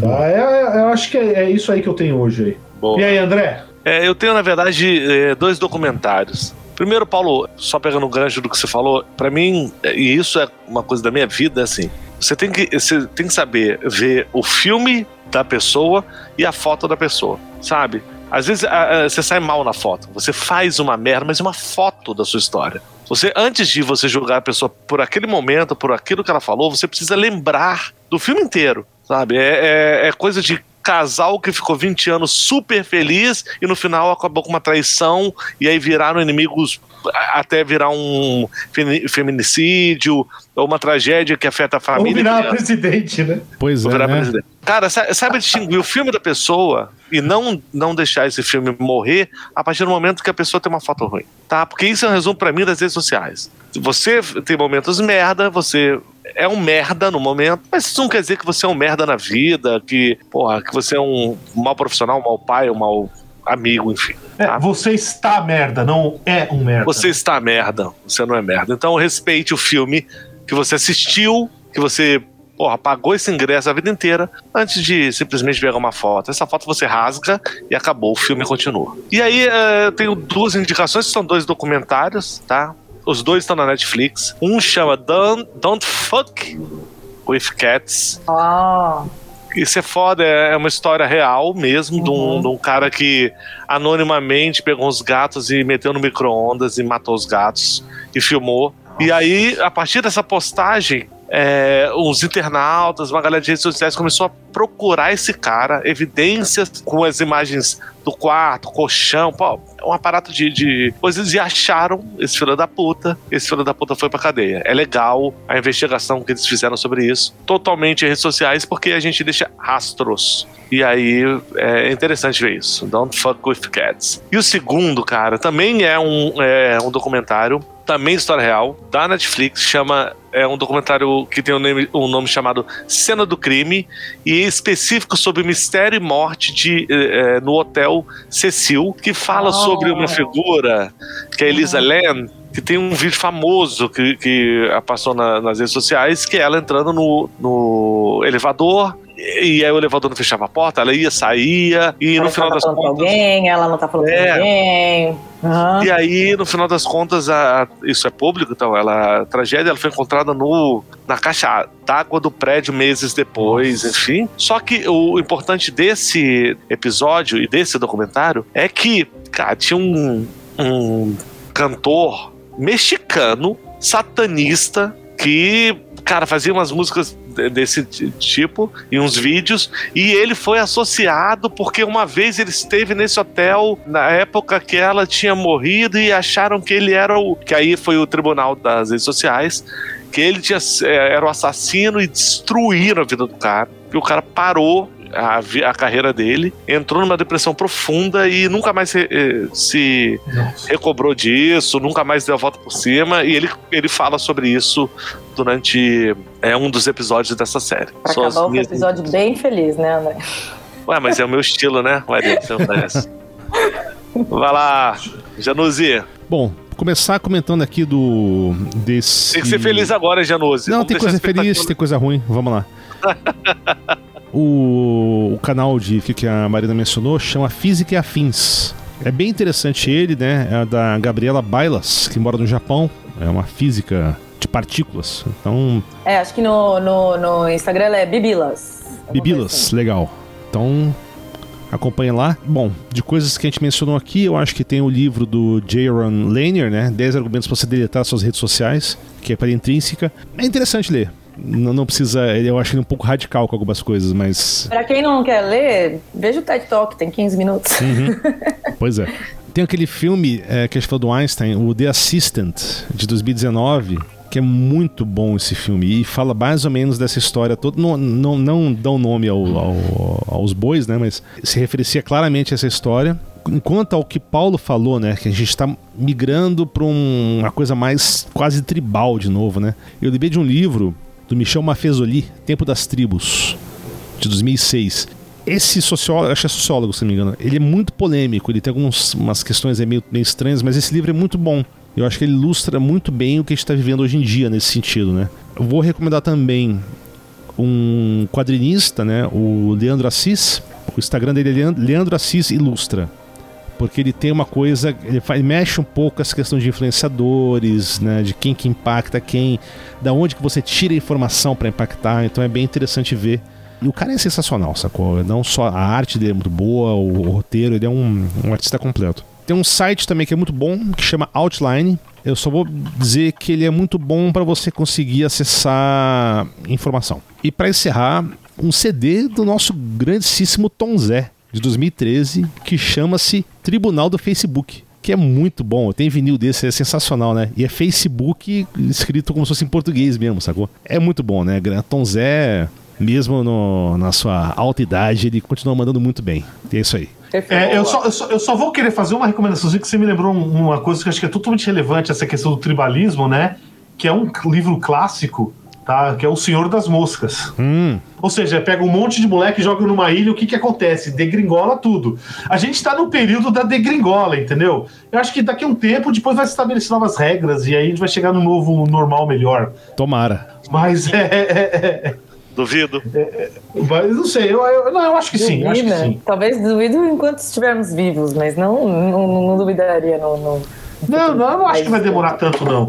Não vai demorar tanto. Aí, e outra coisa também que eu já falei antes, né? Que é a questão da, porra, responsabilidade epistêmica, sacou? Você, você é responsável pelo que você fala e não mais do que isso. Na minha opinião, você é responsável pelo que você acredita. Palavra-chave, né? É, é ceticismo científico. Ceticismo. Isso aí é o que todo mundo tem que ter. Beleza, valeu. Eu acho que valeu, galera. Obrigado. Valeu, Marina, Paulão, Januse. É, lembrando, galera.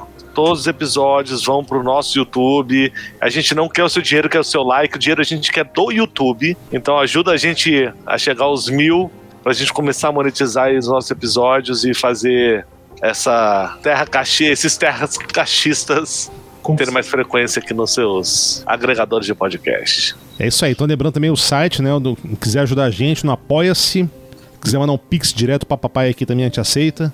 Então é isso aí, galera. Obrigado, Marina. Obrigado aí pra, pela paciência. E está sempre bem-vinda pra participar aqui dessa. Eu que agradeço, ébria. gente. Eu adorei o convite. Adorei. Beleza, então, galera. Então é isso aí. Um abraço pra todos vocês. Valeu! Até mais.